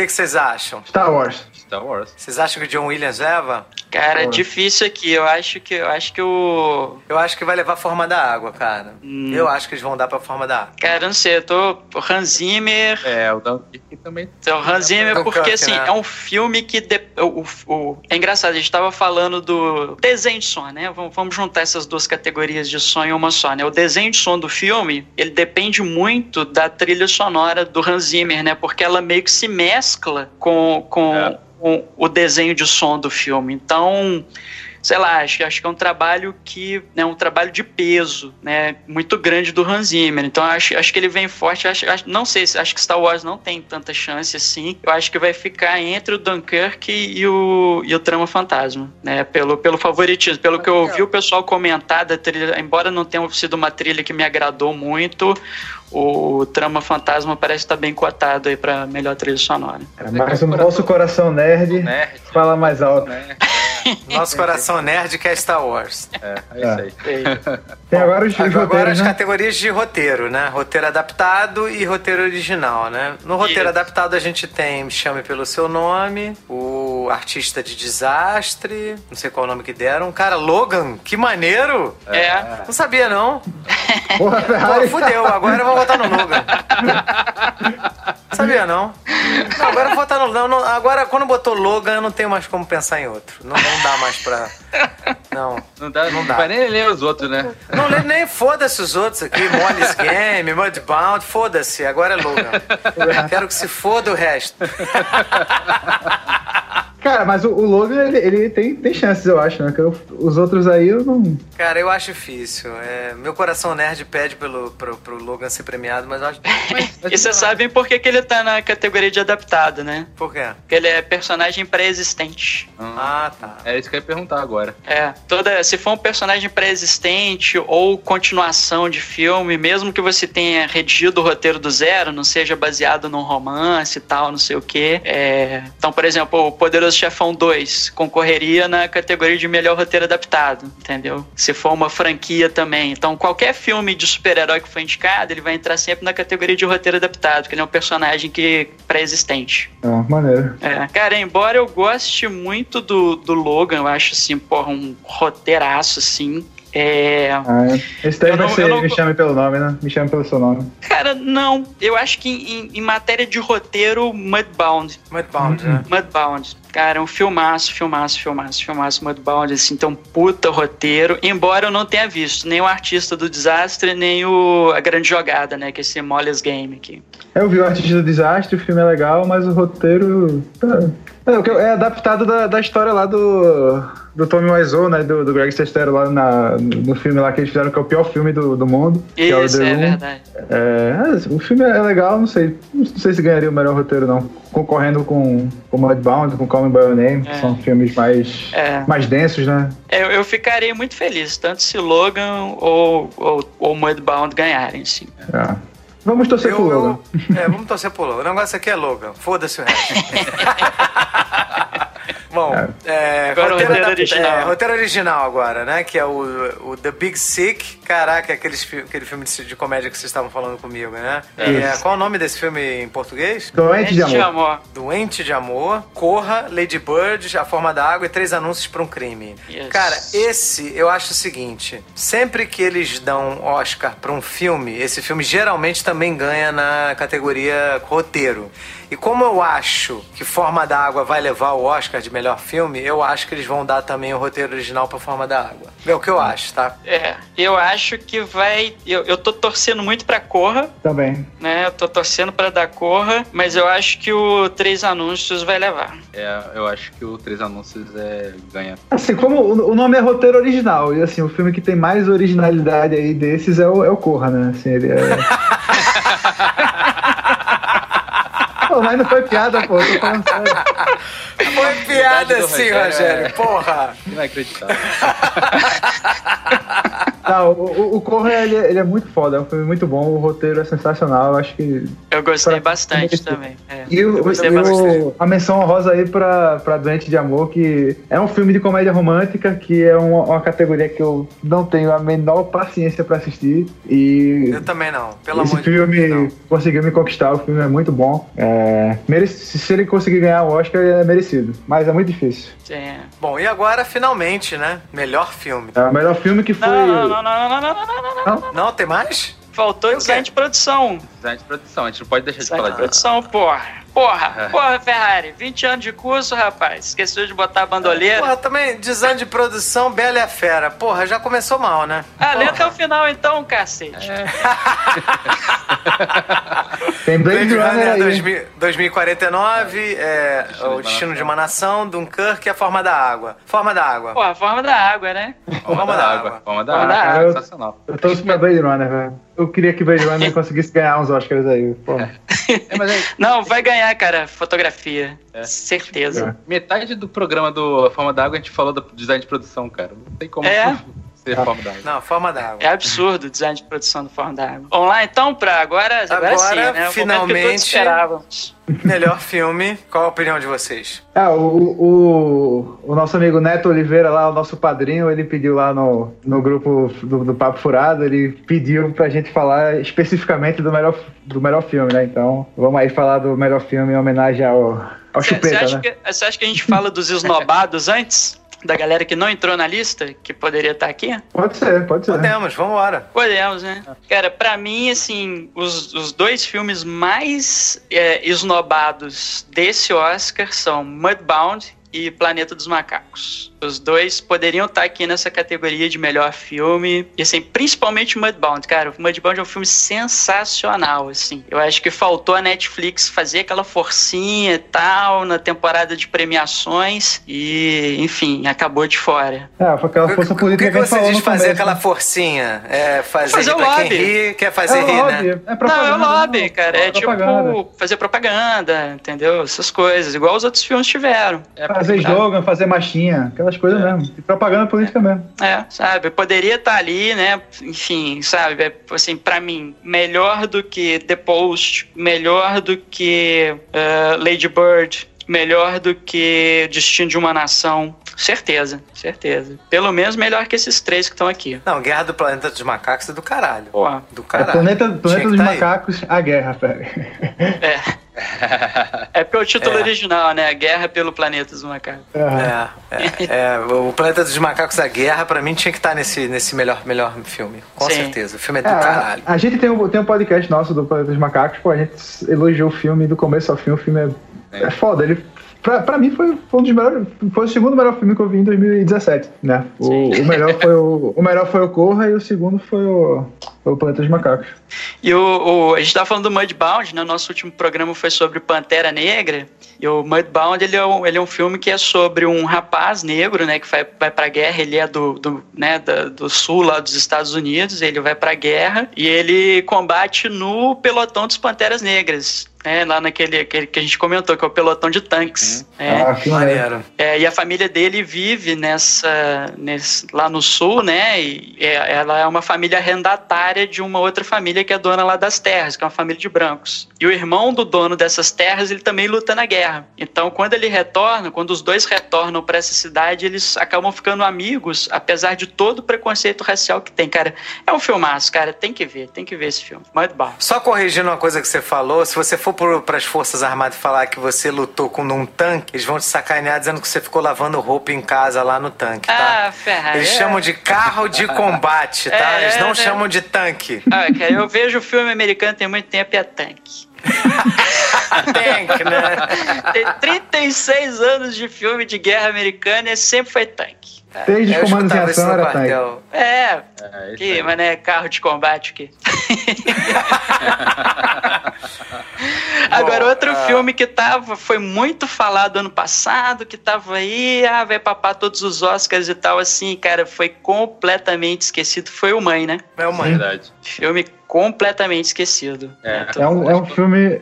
É um filme muito bom, mas ele é controverso, né? Eu acho que ele polariza muito, né? Sim, é um, filme, é um filme difícil, né? É, ou a galera não, é, odiou fácil, ou não. adorou, né? Tipo, não tem meio termo assim, né? Sim. É porque ele é um filme desagradável de se assistir, cara. Ele não é um filme para te agradar, né? Você sai do cinema incomodado. E ele, ele é feito para isso, para te incomodar. Então é foda, uhum. né? Uhum.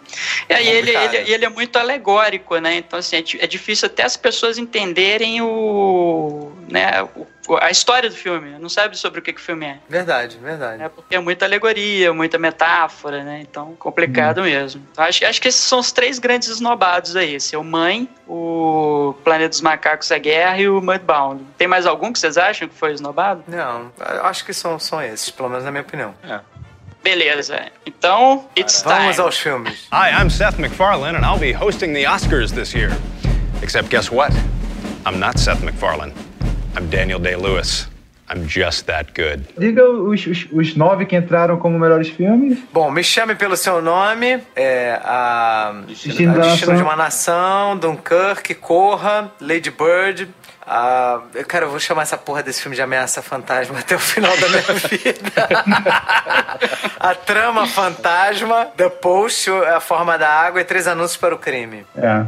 Então, desses aí, é, o que eu mais gostei foi o Corra, mas o que eu acho que vai ganhar é o Três Anões para um Crime. Acho que ele tá, tá sensacional, os atores estão tão excelentes, o filme fala sobre amor e ódio, fala as, as, as, consequências das ações que a gente tem na nossa vida. Foi um filme muito bom. Eu acho que é um filme excelente. E o, e o Corra é o filme que, que é, é, realmente ele é original, ele brinca com, com as temáticas assim fortes, né? Ele trata de preconceito, trata de várias coisas e é um filme de suspense com, com um pouco de comédia. É, é um trabalho assim ele tem uns conceitos meio psicodélicos, assim, que é. Porra, o filme é muito foda. É engraçado que o Corra, né, ele, ele pega o, o gênero terror, né, suspense e tal, ele, ele trabalha todas essas convenções, né, do, do filme de terror e tudo mais, assim, mas ele vai subvertendo, né, e vai Aham. trabalhando essa, essa coisa do preconceito racial embaixo, né, dessa, dessa capa, né, de filme de terror, de filme de suspense. Assim, é, é uma proposta muito bacana, uma proposta inovadora. E é uma abordagem diferente ao, ao, ao preconceito preconceito que a gente vê, né? Não é aquela galera, tipo, que xinga, que ofende diretamente, assim, mas é, são os comentários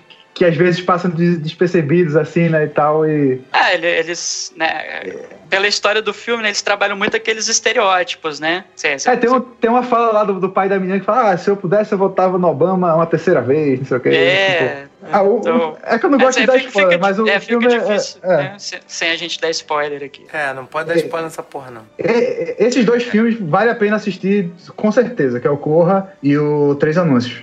E A Forma da Água aqui também é um, um, um, dos grandes favoritos aí pro, pro melhor filme, né? Acho que tá entre esses três, né? Não tem mais. É. O, é. o, o Lady Bird, o Lady Bird é um filme né, razoável, assim, eu não sei o que ele tá fazendo aí, não, não é o melhor filme do ano. O, o Trama Fantasma também, né, né não, Não fede nem cheira. É, o, é, o Destino de uma Nação também é, no máximo, bom, né? Assim, não, não, não chega a ser um grande filme também, um, né? apesar da atuação magistral do Gary Oldman, mas é um filme que eu acho que peca em algumas coisas. Ele tenta romancear demais a vida do Churchill. E ele, ele nem se. Assim, o que me irrita é que ele também nem se preocupa em, digamos assim, botar umas nuances né, no, no na, na, própria figura do Churchill, né, que ele virou essa figura mítica, né, lendária e tal, assim como se o cara não tivesse nenhum defeito, né. Então ele estabelece muito o papel lá do, ai caramba, como é que era o primeiro-ministro antes do Churchill lá, o, o Neville Chamberlain. Neville Chamberlain, isso. Então ele estabelece o cara como antagonista dele, assim, uma Sim, coisa pô, assim. O uma grande, um grande mérito do Destino da Nação é que eles têm o Stannis, porra, nesse filme.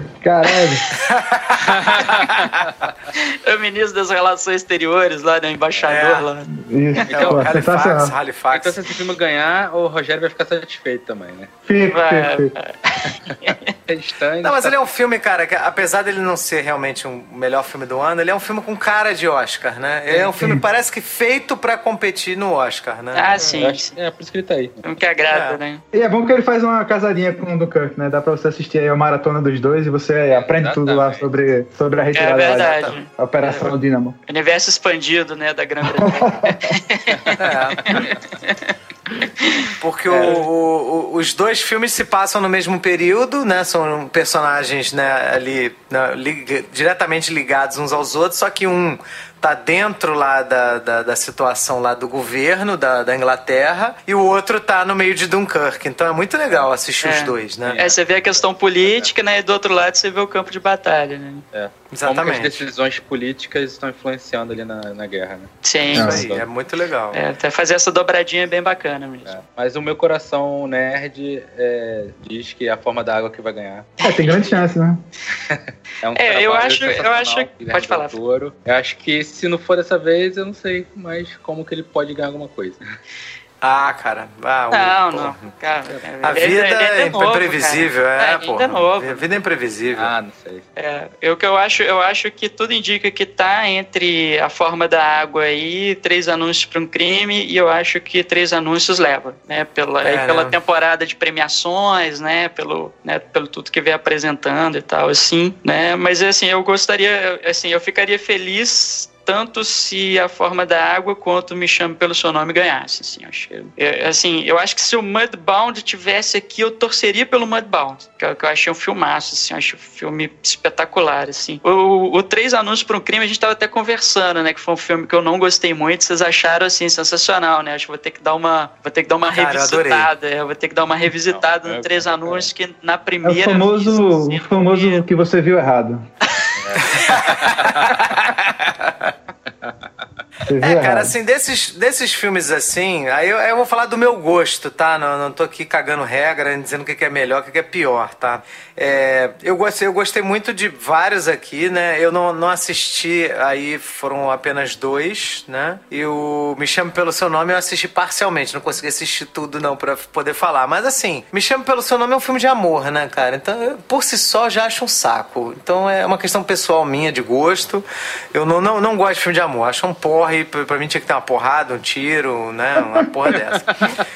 E segundo filme é, é, pelo menos que está aqui na, na, na, lista deles, é o Destino de uma Nação, que é a questão lá do, do, que a gente já falou aqui, que ele junto com Dunkirk é uma dobradinha muito legal de se assistir, então gostei dos dois. Corra também é, é um filme bem diferente, né? Bem original e tal, mas para mim não é filme para ganhar Oscar, na, na, minha opinião, sabe? Lady Bird eu não assisti, Trama Fantasma também não. The Post, cara, eu gostei muito de The Post, porque é, é, o The Post é bem atual, né? Essa coisa de, de como a liberdade de imprensa ela não pode ser abafada, né? Ela não pode ser destruída quanto isso ela, ela interfere na nossa liberdade, na nossa democracia.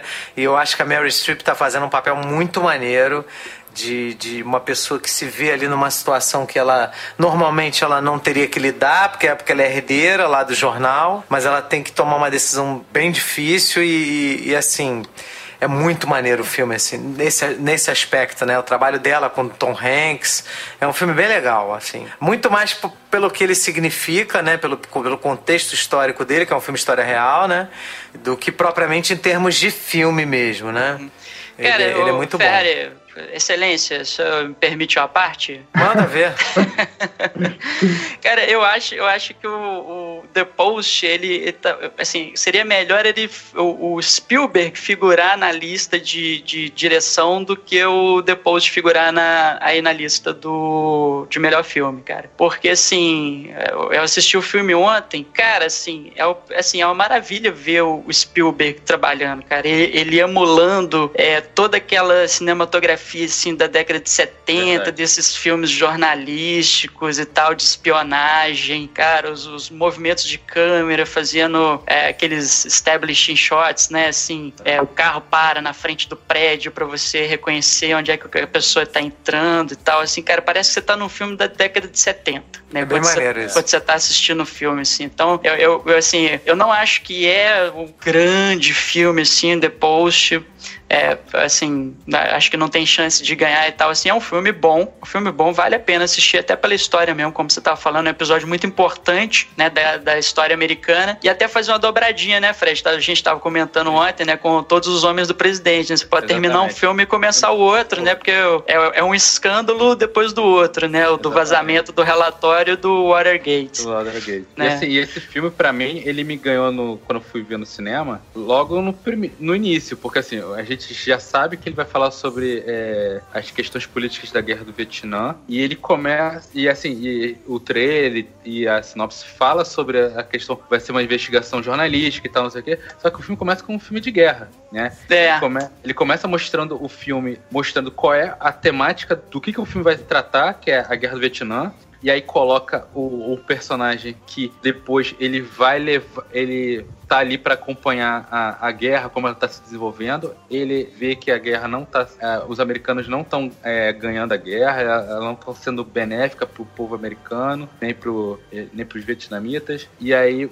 você. E aí, nisso, ele já vai mostrando que os políticos, quando vão passar isso pra imprensa, pro povo, eles mostram eles distorcem a realidade, aí esse cara, ele não fica satisfeito com isso, aí já isso tudo vai, vai sendo passo a passo, assim, o cara vai pro, vai pro onde ele trabalha, aí pega o, os, os arquivos sobre essas decisões dos presidentes anteriores ao Nixon, sobre a guerra do Vietnã, e aí ele, e aí tem toda essa coisa mesmo de espionagem, né, aquela coisa meio na surdina, à noite e tal, e ele, até ele come, eles começaram a, a copiar esses documentos. Então, assim, é uma, uma sequência atrás da outra, assim, que já te diz sobre o que, que é o filme. Logo dos. Deve ser o que? Uns 5, 6 minutos. Uhum. Sim, é bem no início, É, e, assim, é impressionante como ele consegue fazer isso de uma maneira bem amarrada, bem fechada, e você consegue entender, cara, eu sei sobre o que, que é o filme.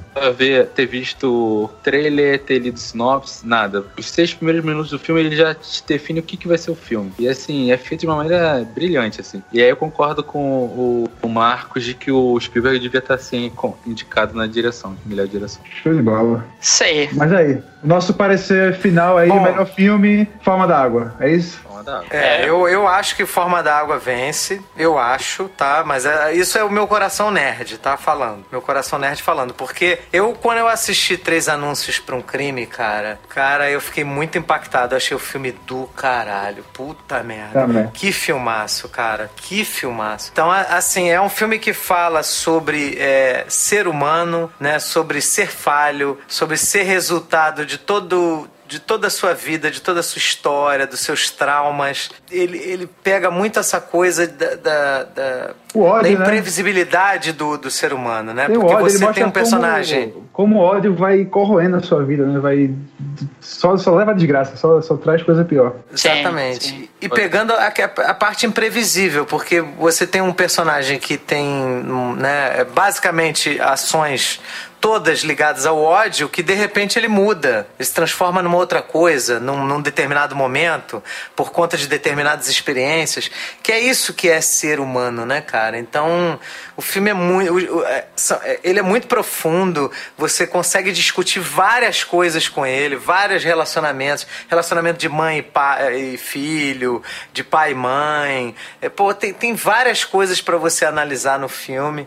O Sam Rockwell tá, é, um, é para mim, é o que até a gente já falou dele, né? Que ele é o um arco mais interessante do filme, porque ele é um cara racista, um cara homofóbico e ele, ele tem essa forma de lidar com o mundo por conta de todo um processo dele que ele é traumatizado por não ter pai, por viver em função de uma mãe que colocou ele no papel de, de companheiro dela, ele sendo filho, né? Você entende que ela é, com a super proteção dela, no intuito de, de querer fazer o melhor, né, que a mãe sempre deseja o melhor para o filho, acaba é, né, tirando as defesas dele, então ele é, ele é emocionalmente uma pessoa, chega a ser até incoerente né, com a, em relação à realidade. Mas ele é um cara que é, ele tem uma, um, um, arco de amadurecimento muito bonito no, no final do filme, apesar dele fazer mando de merda, né? Você vê que ele, ele por, por mais que seja uma ótica deturpada, você vê que ele tenta fazer o melhor. É impressionante, né? Assim, né? Porque eh, por mais que ele, ele tenha atitudes assim que você olha assim e fala, pô, que absurdo, né? O cara tem atitudes horríveis, mas você vê que ele tem ele, ele tem na cabeça dele ele tá fazendo uma coisa que é certa, é impressionante, né? Então é, é, tem várias coisas para discutir nesse filme. A própria Frances McDormand que está fazendo um papel assim, porra, sensacional. Ela, ela seria a mocinha do filme, né? Que seria a vítima, né? A mãe de, de uma menina que é estuprada e morta. E ela decide colocar esses cartazes para ver se as pessoas, que, né? Se as pessoas voltam a comentar o caso da filha, que era um caso que está é, né, esquecido e ela quer retomar as investigações, ela precisa que o assassino seja preso, né, uma necessidade emocional dela por conta do sentimento de culpa dela não ter sido mãe suficiente para proteger a filha dela. Então, assim, o filme tem várias. E ela, e ela faz muita merda também, não é, não, é, não é porque ela é vítima e ela sofreu isso que ela também não faz, né? Que ela é, é uma pessoa que é isenta, não, ela também faz muita besteira no filme. Então é coisa assim do, do realmente como o ódio ele ele ele é pertinente a todo ser humano. É, basta que você não saiba lidar com algum trauma, com alguma perda e, e como isso vai destruindo a sua vida. Né? Pessoas que poderiam ter uma vida muito melhores, elas têm uma vida horrorosa por conta de odiar o outro, né? É, ela afasta todo mundo né, que se preocupa com ela. Se afasta da igreja, se afasta do filho, se afasta de todo mundo. E principalmente do personagem do Peter Dinklage, que o cara, pô, o cara tá apaixonado por ela e tal, faz tudo por ela. Ele não precisa segura a escada, a escada para ela, entendeu? E, e, ele fez lá de bom coração e ela ficava esnobando o cara, sabe? Eu acho que sim, foi sim. muito injusto. é, na realidade, na realidade, esnobar o cara, né? Na, ela faz um pouquinho mais, né, cara? Ela menospreza, né? Sim. Ela menospreza. Porque ela, ela aceita é, que ele leve ela para jantar e ela chega lá no jantar e, porra, se comporta pessimamente, né? Com ele, né? Porra, já, já que tá aceitando um convite de jantar, então pelo menos janta direito, né? Exatamente. É. É, Mas ao certeza. mesmo tempo, nessa cena que ela menospreza ele, ela vai. É por isso que eu achei legal do filme, entendeu? Ao mesmo tempo que ela faz uma merda com o anãozinho lá, ela, ela tenta proteger a garota que é a, a atual mulher ou namorada do ex-marido dela, que era um cara que batia nela. Então ela vai lá com uma garrafa na mão e o ex-marido dela olha para ela como se ela fosse ela e a, e a postura dela, né? A questão vai dar a, a comunicação é corporal dela como se ela fosse dar uma garrafada nele. E ela põe a garrafa assim na mesa dele e fala assim: "Ó, oh, eu quero que você cuide bem dessa menina". Que é uma menina de 19 anos namorando um cara de, sei lá, quase 50, né? Tem aquele cara, né? 50 e tantos. Então, assim, é claramente uma, uma menina que tá com necessidade de ter um pai e um pai que tá com necessidade de ter uma filha, né? Que é, é o cara que também perdeu a, a, sua filha também por conta desse, desse crime horroroso, né? Então, assim, você tem numa mesma cena uma mulher fazendo uma merda e uma coisa legal, né? então é, é, é, muito interessante essa coisa, né? Eu achei, eu achei o filme muito bem feito. Se ganhar, tá bem merecido. Tá bom. Tá, com certeza certeza. Eu vou precisar rever esse filme. Depois, depois que eu conversei com vocês aí, eu. Eu vou, vou dar mais uma chance pra ele, assim, que eu não gostei tanto, assim, na, na Vou primeira... no seu coração, né, Marcos? É verdade, verdade. Antes do, antes do Rogério falar as frases dele aí, queria né, agradecer ao Neto Oliveira, né? Porque senão depois, depois que o Rogério falar, eu não vou conseguir falar, né? Exatamente. Gostaria de agradecer o nosso padrinho aí, Neto Oliveira, mandou lá no, no nosso grupo fechado lá as perguntas aí, né, pedindo pra gente opinar quem que a gente achava que ia ganhar, né, quem merecia e quem ia ganhar e quem eram os esnobados, né. Agradecer também a nossa madrinha, Laura Hoffman, aí, que tá apoiando a gente lá no, no Padrim, né. Por enquanto só tem esses dois, galera. Vamos aumentar essa turma aí, vamos contribuir com o Papo Furado lá no Padrim. Muito obrigado aí, Laura. Muito obrigado, Neto. Valeu, gente. E então, Rogério, e as suas frases? Nossa. Então, aí na segunda-feira, quando todo mundo vier falar de Oscar e você não, não assistiu porra nenhuma, esses filmes são tudo chato mesmo, aí eu vou dar aqui um, um resuminho pra, pra ajudar. O, o Me Chame Pelo Meu Nome nada mais é do que o clipe lá do Pablo Vittar com o Lucas Luco, só que mais chique, né? Na Europa e tal, mas é a mesma coisa. O, o destino... O destino da nação é só um velho lá carrancudo tomando uísque e charuto no café da manhã. Então também não vale muita coisa. O Dunkirk é legal. Se correr, o bicho pega, se ficar, o bicho come. Essa, essa é a lição do filme. o Corra, o Corra ele já tem uma lição social, né? Se o policial chega pra te fichar e a galera vai dizer que é racismo, não é. Deixa ele te fichar, que é melhor. Pode salvar a sua vida. O, o, o, Lady Bird é, é, uma bela propaganda para acabar com esse negócio de lei da palmada. Tem que dar porrada mesmo, porque senão as crianças não aprendem. O, o Trama Fantasma, assim, pra, pra ser um filme de corte e costura, acho que o diretor esqueceu de gritar corta, pelo menos em duas horas aí. Dava pra cortar duas filmes, costurava alguma besteira ali e ficava uma beleza. O, o, o The Post é fake news, não, não assista. O, o Forma news, da Água. Porra. O Forma da Água é igual a Bela Fera, só que é bom, né? Esse, esse remake fizeram. Três anúncios para o crime. Eu vou fechar com a grande frase do seu Madruga: A vingança nunca é plena, mata a alma e envenena. Tá aí. Olha. Tudo resumido pra. Tudo pra você tirar onda no trabalho de ignorante, né?